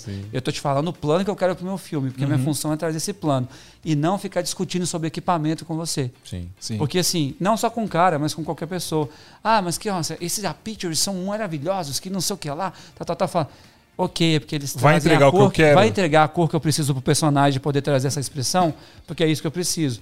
Ah, mas não tem uma picture, a gente tem um Godox, tal, tal, tal. Eu, Tá bom, gente, vai funcionar da mesma forma? Ok. Porque isso aí deixa pro, pod, pro podcast de equipamento. Pro de direção e Aham. pra trazer um filme pro personagem, o cara não quer nem saber dessa luz. Uhum. Ele quer entender que ela tem a qualidade, mas vem a tensão. Isso é, cara, equipamento é importantíssimo, mas ele é ferramenta, ele não é Total. solução para talento. Talento você tem em você, Ótimo. você desenvolve ali dentro. Total. Não, você tem, eu concordo plenamente com você, cara. E a galera tem que aprender isso de alguma forma, cara. cara. Quantas vezes a Pô. gente, a gente filmou muito casamento, né? Quantas vezes a gente, a gente via a galera com a 7S3? é, e aí, o, o que, o que, que a, Sony trouxe pro mercado, né? Quando, quando trouxe o equipamento? Quando eu trouxe a, a Sony A7S, né? Uhum. Que virou a chave do mercado. Uma câmera que filmava em slow motion, tinha, ela filmava em É, tudo mais. trouxe Que, praticidade. que não né? existia. Só que a galera não comprava por causa disso. A galera comprava porque as outras pessoas estavam usando. É, Eu nunca É. tive uma, cara. Eu não, também, eu, eu não tive gosto também, não. Eu não tive também, não. Não Você gosta da contra a GH5, Sony, tá? Olha aí. Mess Santos não gosta da Sony. Olha o sabe- corte. ô, Sabia que é uma piada? A galera sempre fala comigo nos histories aí conversando. A galera sabe que eu não, não sou tão fã de Sony pela minha estética, assim. Sim. Eu gosto, cara, sempre gostei da Canon, acho maravilhosa, acho uma câmera incrível. E sempre gostei de, de Alexa, cara. Red também gosto, mas são, são câmeras que traz a estética que eu gosto. Mas é, essa questão, cara, de achar que a. Né, eu lembro da época da Sony, todo mundo achava que era a câmera que ia. Que era a câmera que fazia tudo, que era a Red que fazia tudo. É, o, o não é marketing isso, da, cara. da 7S2 era quem enxergava no escuro, né? Então, tipo, É. a galera pirava. Nossa, a câmera que você vai filmar Que de outra, noite. olha, isso é eu um sempre sabia exemplo. que eu cogitava com os caras, falava, tá bom, me fala um filme que foi rodado com a 7S. Não, mas mais do que Um isso filme mesmo. mesmo. Tipo, Aham, de Hollywood. Se fosse algo, cara, que. oh, Ah, mas beleza, um filme amador ali que foi feito, o cara fez e tal. Você vai ver, assim, não, não, é, não é a solução, cara. Mas Um o filme mes- bom é o, é o cara que trouxe, o diretor Mas, fez. mas mais do que isso, por exemplo, o Moscou, pelo menos pelo, pelo que eu vi de pôster e etc., Uhum. eu, eu, eu penso que seja, você colocou uma- um, um mood mais intimista ali. Né? Um filme que tem, tem neon, cenas escuras, Uhum. ele, é um. HQ ele tem cara de HQ. Então, e aí, pra que que o cara. Pra que que você quer uma câmera com 20 mil de ISO? Pra mostrar o bagulho clarão? E onde que você usa isso? Numa Não câmera se não seja num não documentário. Exato, não precisa. Ou numa cena, numa cena mínima de um filme. Sim. Cara, o poder tem um Oscar pra isso, que é pra direção de fotografia. Uhum. Uhum. Se isso, se isso resolvesse, né? Uhum. A, a história, não tinha diretor de fotografia, não tinha Exatamente. luz. Não é igual quando a Pra galera que fala. iluminar, né? Você tem, você tem que expor a Sony, o. o, o EV, é, é o EV é o EVF que fala? Que, o, o medidorzinho ali embaixo? O não, não é histograma. O medidorzinho que, tem, que os caras têm que falar que tem que deixar em, mal- em mais dois. Ah, sim. Aí os caras, você expõe, expõe em, ma- em mais dois? Eu falei, não, mano, eu exponho do jeito que eu quero expor ali. Se eu quero um É, eu bagulho exponho mais o que meu escuro, filme pede. tá, em menos, Né? tá em menos cinco ali, sacou? Não vou expor Whatever. mais, eu, eu dois. exponho o que meu filme pede. É. Exatamente. Tem horas que eu quero que meu filme tra- traga um grão, porque eu quero que tenha uma coisa Sim. bizarra dentro no meio, às Aham. vezes. Às vezes uma cena de ação que eu quero jogar uns grãos no meio, eu não quero colocar na posta, eu quero que a câmera exploda aquilo ali e traga. Assim, é. Mas é a questão que eu É falo. deixar a fazer a, ferramenta. É o que você quer que ela faça por você ali. Aí Exatamente. você usa. Não que eu, eu seja um refém dela, sabe? Uhum, exatamente. A gente tava falando do, do negócio da, da estética versus contar história. Eu não sei se você assistiu esse, essa animação nova da. Já não é mais nova, né? Da Amazon Prime, que chama In- Invencível. Invincible. Ainda não. Cara, assiste que é- Você assistiu, Dan? Não, ainda É não. animal. E olha que louco. A animação é uma bosta. A animação. A, co- Tem, assim, tem a uma estética a, da maneira- a estética do desenho. tem- não é nem a estética, é a animação, a qualidade da Ah, animação sim. mesmo. Parece, tá ligado esses desenhos dos anos 60 que o bichinho tava aqui parado e Sim. blá, blá, blá, blá, blá, só mexendo Uhum. na boca? Tem cena que é assim, mano. Caraca. Tem uma cena ou outra, cenas de luta, os caras dão uma caprichada a mais. Uhum. Tem uma cena que é num dos últimos episódios que é. Que aí os caras, na, na real ali, os caras, eles mudaram a estética toda da parada. Eles Uhum. transformaram o negócio num ba- bagulho artístico fudido ali. Ficou. Uhum. ele- é a cena mais linda. do- mas é uma cena. O resto todo, de toda a animação, são oito episódios, se eu não me engano, é muito zoado a animação. Só que, mano, a história do É bagulho. isso que eu ia te É perguntar. incrível, mano. Te perguntar por que, é que você muito gosta bom. tanto dela? É muito bom, mano. Que é história, cara. Sim, é Nós, incrível. Os, perso- os personagens são incríveis, mano. Sim. É, muito é isso que, é, que, que prende, entendeu? Cães de aluguel se passa num lugar só. O tempo Sim. inteiro, mas tem personagens e tem o que você Uhum. gruda. Dentro da, da, da não é só estética, é história. A estética uma associa. Não, e se, se a Te gente for ajuda, falar né? de referência, Netflix tem aquela série Love, Death and Robots. Não sei se você já viu. Cara, tem histórias em que 12 minutos o cara te convence, Uma te, te faz você. ali, né? Em 10 minutos o cara Não, o faz o cara Então, faz isso você é. se apaixonar pelo, pelo protagonista Sim, ali em 10 total. minutos. Exatamente, Você cara. compra a história do cara, né? E se você estudar todos esses diretores de, de cinema de muitos anos aí, cara, os grandes, todos eles têm tudo muito armado entre o que eles estão fazendo e como eles estão contando a história. Sempre os diálogos vão ser os mesmos. Os caras dando entrevista, sempre a mesma coisa. Que é o, o que a gente vai sempre replicar, cara, que é a história que importa, o que você vai entregar. No final das contas, tudo que você fez é para uma coisa. Para você poder fazer pessoas que você não conhece sentirem algo sentirem ou raiva ou, Sim. ou apreensão ou o que for dentro disso. E você contar uma história no final das contas.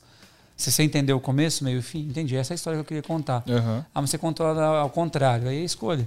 Você vai usar a arte da cinematografia para despertar sensações, nas Sensações. pessoas. Isso é muito doido. Isso é mais legal, cara. É, que eu acho mais legal. mágico, assim, saber que a pessoa vai chorar, ou o máximo de pessoas vão chorar naquele momento, porque eu coloquei e fiz aquilo com a câmera que ela Você nem sabe o que, que é. Sim. Exato. Ela nem sabe por que ela tá chorando. Tô passando ela... aquela sensação pra pessoa porque eu, eu, eu filmei desse ângulo. Exatamente. E isso, isso acontece. O cinema é repleto disso, cara. E talvez a novela não tenha isso. O videoclipe ele é muito mais estético, ele é muito mais moda, ele é mais fashion, ele tem que trazer estética. Sim. Você pode trazer história também junto, claro que você pode, mas muitas vezes as pessoas só se, a- se, a- se apegam à estética. Sim. Ai, tá bonito. Eu Cara, acho que eu- tá bonito. Eu, eu, eu gosto do- nos, nos videoclipes que a gente faz aqui. Eu gosto de aplicar muita coisa de cinema. É, eu também gosto muito. Muita, muita, Quando muita. permitem, eu gosto. Eu fiz uma agora do Falcão, que é um curta-metragem, né? O, que foi no Vidigal, que, Uhum. que a gente rodou. o próprio Mar Aberto lá. O Mar Aberto Sim, inteiro, a cinematografia. sim. E tá cheio de cinematografia. Se vocês assistirem o Mar Aberto, eu fiz logo em sequência do Moscou. Uhum. Então, cara, eu vim com um monte de coisa Você já na minha com, cabeça. com a cabeça e fervendo. pronta né? para aquilo. Então, Aham. assim, muitas coisas eu trouxe. Tipo, é, no episódio que as pessoas mais choram, que é o episódio 5, se vocês assistiram o Mar Aberto inteiro, esse, tá na Globoplay, chama Baseado em Amores Reais. Quem Sim. quiser acessar. Amei, cara. É muito, lindo, bonito, muito cara. É lindo. muito, muito legal. Uma história de amor que só que mostra as fases As de um fases. casal, né? E se vocês repararem, eu, a gente se baseou muito no Her. Eu go- gosto muito do Her. Uhum. E Quando eu tava construindo com o Rod, a gente eu falei disso. Você tem muito eu- bom gosto, cara. É, Vou te falar um negócio. E, cara, eu sou apaixonado com o Her. Eu acho um filme é bom incrível. demais, tá bom. Nossa. E, inclusive, o menino tem um bigode, então eu fiz umas referências ao Sim. Spike Jonze, que É eu acho verdade, é genial, verdade. assim, o Gessé, né, que é o Pode ator. crer. E, cara, foi muito legal porque quando a gente fez, eu quis guiar os episódios por cores. Então vocês vão reparar que a gente criou, a gente criou laranja e verde no primeiro, que é a inocência, que é encontrar, que tem a ver com isso. Uhum. Aí tem os cachorrinhos, aí tem o primeiro beijo, e eles estão juntos ali e eles decidem para o próximo passo. No episódio 2, eles estão com um pouquinho do rosa e pastel, porque é uma transição pro vermelho, que é o amor. E a gente trouxe toda a coisa da caixa, de estar se conhecendo. Uhum. No terceiro, tem um conflito, do, que é a virada do filme nosso, que é o vermelho com o cinza escuro. Ele, quando está em casa, e e ela em casa, a Carla Dias em casa, tudo tá vermelho, é o amor. E tem até uma referência do Tarantino na TV, não sei se vocês viram, a gente colocou rapidinho.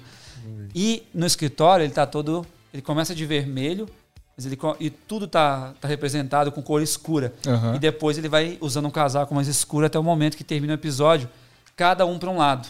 Ele tá do lado direito e do esquerdo. Sim. E nesse episódio, até quando a gente estava fazendo, é, a gente quis fazer um plano, que é um plano completo, que ele pega a maçã, ele pega a maçã, era um plano que estava na minha câmera assim, a maçã, como, eu- como se decoparia? O cara pega a maçã, depois corta para ela lendo um negócio, o, o computador ou um livro aqui, Uhum. depois eu dá um beijo nela e ele vai embora. Aí eu pensei, falei, vou fazer um plano completo. Eu quero fazer só um plano push Uma out. sequência.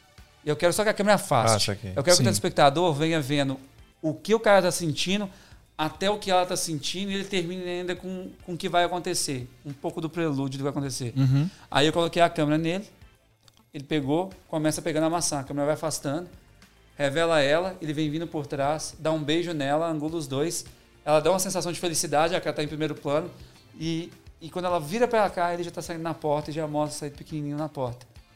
E isso trouxe toda essa. E terminou o casal afastado um para cada lado, na cama. Isso mostra um pouco que já tem algo errado. E aí, quando a gente foi pro episódio que todo mundo chora, eu a- quis abrir. A gente, quis, a gente quis abrir todos os planos e comprimir o personagem. Então vocês podem reparar nesse episódio que todos os planos estão comprimidos. Tem linhas comprimindo, comprimindo eles. Tipo, a, a Carla Dias está no meio do sofá e ela tá triste. O sofá faz um V e a câmera tá lá atrás e mais baixa e ela tá pequenininha no quadro. Quando ela tá chorando, ela tá pequenininha no quadro. A gente chama de plano de solidão. Eu chamo de plano de solidão. Que é um jeito que eu, que eu posso descrever que o personagem está sendo espremido pelo ambiente. Então, isso causa muito que quando a gente fez o teste da primeira vez de exibição desse, desse filme, a gente via as pessoas achando bonitinho no primeiro episódio, rindo no segundo, que eles têm a pintura, se pintam. No Angustiado. terceiro, eles já entendem. Até no segundo episódio, tinha Faz uma 20 montanha pessoas. russa, assim, na emoção da galera, né? E, e tudo do jeito que a gente planejou. Porque Uhum. no primeiro eu queria que tivesse a pureza. Que lindo, que fofos eles, né? Uhum. No segundo, nossa, cara. Amor. é, ali a, a mudança, o novo. Fofinho, aí as pessoas conversavam entre si, elas perdiam a atenção também, elas. Ai, olha lá aquele momento, ah, ah", rindo. A galera da equipe as pessoas estavam vendo. No terceiro, eu já, eu já tava, eu tava, tava sentado até com o Rod falando, ó, agora eles começam a entender que vai dar problema. As pessoas começavam a diminuir o tom de voz e prestar atenção no que ia acontecer. No quarto, que eles se separam, eles começam a ter raiva do cara, porque o cara sai com outra menina. Sim. E aí ela tá lá deitada em casa assistindo TV, tipo, que filho da mãe. E aí no quinto as pessoas desabam. É um silêncio absoluto, assim, ó, na, na prévia. As pessoas silenciosas. Eu falei, tem gente chorando, quer ver? E aí você olha, tem gente passando a mão no olho, tem Uhum. gente vendo. Isso tudo, cara, é um filme guiado só por música. Tem- e os Não- diálogos não são todos em é. legenda. Uhum. A cinematografia é essencial nisso. Sim, se você total. associa ainda com um bom texto e um bom ator, você tem um- o que você quiser contar, a história do jeito que você quiser. Uhum. E foi louco. Esse filme tem muito isso, cara. Então, se vocês quiserem, cara, até pegar, decupar e ver, Eu, eu confesso, eu confesso que eu, eu assisti ele em uma coletiva de imprensa. que, eu- teve, é verdade. que eu fui, eu fui, eu tava na equipe lá de, de tava fazendo a, a, a transmissão. E aí eu, eu assisti nessa coletiva bem porque eu tava concentrado também lá no, no job, né? Sim, gravando. Mas eu vou parar pra assistir com calma. É, né? assista depois que tem umas coisas muito legais de cinematografia que a gente trouxe, assim, de dos personagens, assim. A gente trouxe as cores muito, muito visíveis, assim, as mudanças de cores para cada Uhum. episódio e a cinematografia. E esse, esse, o, esse, o baseado em Amores Reais, cara, ele virou uma, uma, uma mudança pra gente, porque eu acabei tirando um longa-metragem deles. Tem um longa-metragem que vai surgir por causa desse, desse, Caraca, dessa que série da hora, velho. que a gente quer rodar. Nossa, e olha que legal, galera. Vocês têm a oportunidade aí agora de ver tudo isso que o, que o Messi falou aqui, assistir, né?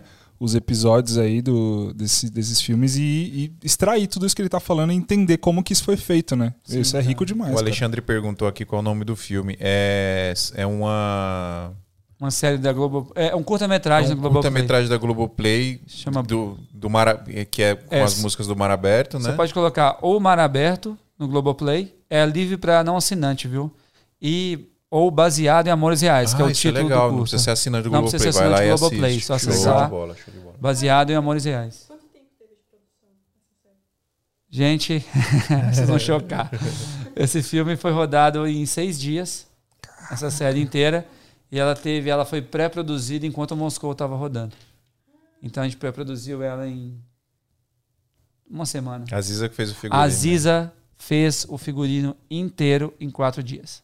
Nossa. Com paleta Às de é- cor. às vezes é animal, velho. Com paleta de cor diferente, assim, de cada dia. assim. Aliás, ô Ziza, vamos ter que marcar uma data pra você vir aqui. A Ziza já participou com a gente, quando era só áudio. Quando era só áudio. Ah, que legal. É. Ela comentou comigo, eu lembro. Sim, agora tem que vir de novo aqui. É, mamãe, tem Exatamente. que vir aí, ó. É. Agora. Mas é, essa foi bem rápida, assim, foi bem rápido. A pré-produção. Animal. Messi, estamos mais de duas horas falando já, velho. Nem parece, Pô, né? papo rende, né, cara? Nem Rende parece. demais. Eu preciso. Opa, eu preciso muito terminar porque já foi. Já foi. Quero mais tomar seu tempo também. E eu quero, quero guardar papo porque eu quero que você venha aqui de novo, mano. Sim, Conta com certeza. comigo. É, Quando ele vier com o Rod, a gente vai querer ouvir as histórias de É, estrada aí. né? Pode Exato. crer. Como é que Principalmente é no ir pros Trás do Estados do Unidos. Moscou, a gente fala da gringa no próximo. Sim, Fechou. boa. Sobre Maravilha. esses países todos aí. Mano, Boa, obrigado. Pô, obrigado. eu galera. até esqueci de fazer o merchan do grupo do, do, Do WhatsApp. do WhatsApp, mano. Pessoal, quer ser um apoiador de Santa Maria do Alto? Tudo isso aqui que tá acontecendo aqui, ó, acontece muito porque a gente tem apoiadores, a gente tem a galera lá do grupo secreto do WhatsApp que ajuda a gente. Se você quer ajudar o podcast a nunca parar de existir, santamarisoto.com.br barra apoio. Tá o link aqui também na descrição do vídeo do YouTube, aqui na live. Mas dá pra você entrar no site lá direto. Tem dois planos lá pra você escolher. Tem um plano de 20 reais por mês, que você paga mensal mesmo. E tem um plano de 15 reais por mês, que você paga um ano direto. Então tem esse descontinho aí, você paga um ano de uma vez. Independente da modalidade que você escolher, você tem sete dias gratuitos para você entrar no grupo, ver lá como é que é, testar, ver como é que funciona a parada. E aí, se você gostar, eu acho que obviamente você vai gostar, porque lá no grupo a gente fala literalmente 24 horas por dia sobre audiovisual, faz network, rola job. Não tô prometendo nada, mas rola job, rola um monte de coisa. A galera vende equipamento barato lá. Então é um grupo muito legal que a gente tá sempre se ajudando, virou uma família. E aí, né, duas coisas importantes. Primeiro, sete dias gratuitos pra você entrar lá e, e, e ver se é legal mesmo pra você. E vagas limitadíssimas, tá? Porque é um grupo de WhatsApp, a gente não quer fazer outro, é um grupo só. Então, vai ser um grupo tem, que cabe 250 pessoas. Já tem mais de 200 pessoas, então tem poucas vagas. Então, corre lá, pessoal. Mas mais importante de tudo, ajuda a gente. Vocês ajudam o podcast Nunca Para Desistir, que isso aqui é muito importante pra gente trazer galera aí como o Messi, como o Rafa, que a gente trouxe semana passada, o Casal Rec, semana retrasada, o Casal Rec que a gente fez semana passada. É, semana que vem a gente vai ter Vitor Fernandes, que é um cara que viaja o mundo todo filmando, que é um meu brother. E deixa eu só, só dar a agenda rapidão aqui pra galera. Ó. Semana que vem tem Vitor Fernandes. Dia 30 tem Américo Fázio do Audiovisuando. No dia 7 tem Abdalas Brothers. Abdala, não é Abdalas, é Abdala, Abdala Brothers. Brothers. No dia 14 tem o Rod, Rod Calri.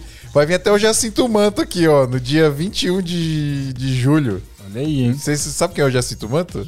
Não. É um cara gigante que faz humor gospel e ele, mano, produz muito pro YouTube. Cara que é legal. monstro. Vou procurar depois. Ele é até. muito bom. E aí, dia 28 tem Rafa Donofrio. E pra frente eu ainda não marquei com ninguém. Preciso marcar mais gente. é isso, galera. Oi? Vamos, vou, É, vamos falar com a a Ziza, se ela, se ela tiver Verdade. com a agenda, é nóis. Mas, brigadão, velho. Pô, eu Obrigado que mesmo. agradeço, cara. Obrigado aí Da hora pelo, demais. pelo espaço pra gente poder falar. Pô, Muito espero bom, que a galera tenha gostado. Não, e... a galera tá só elogios aqui. Falou que foi um dos melhores episódios. Que... Pô, fico Top feliz, cara. demais. Obrigado, galera. O que eu puder, cara, sempre contribuir aí. Vamos fa- voltar pra falar mais Por e bater favor. mais papo. Show de bola. Prazeraço, foi muito legal. Da hora. Galera, é isso. Muito obrigado e até semana que vem. Falou. Beijo, tchau.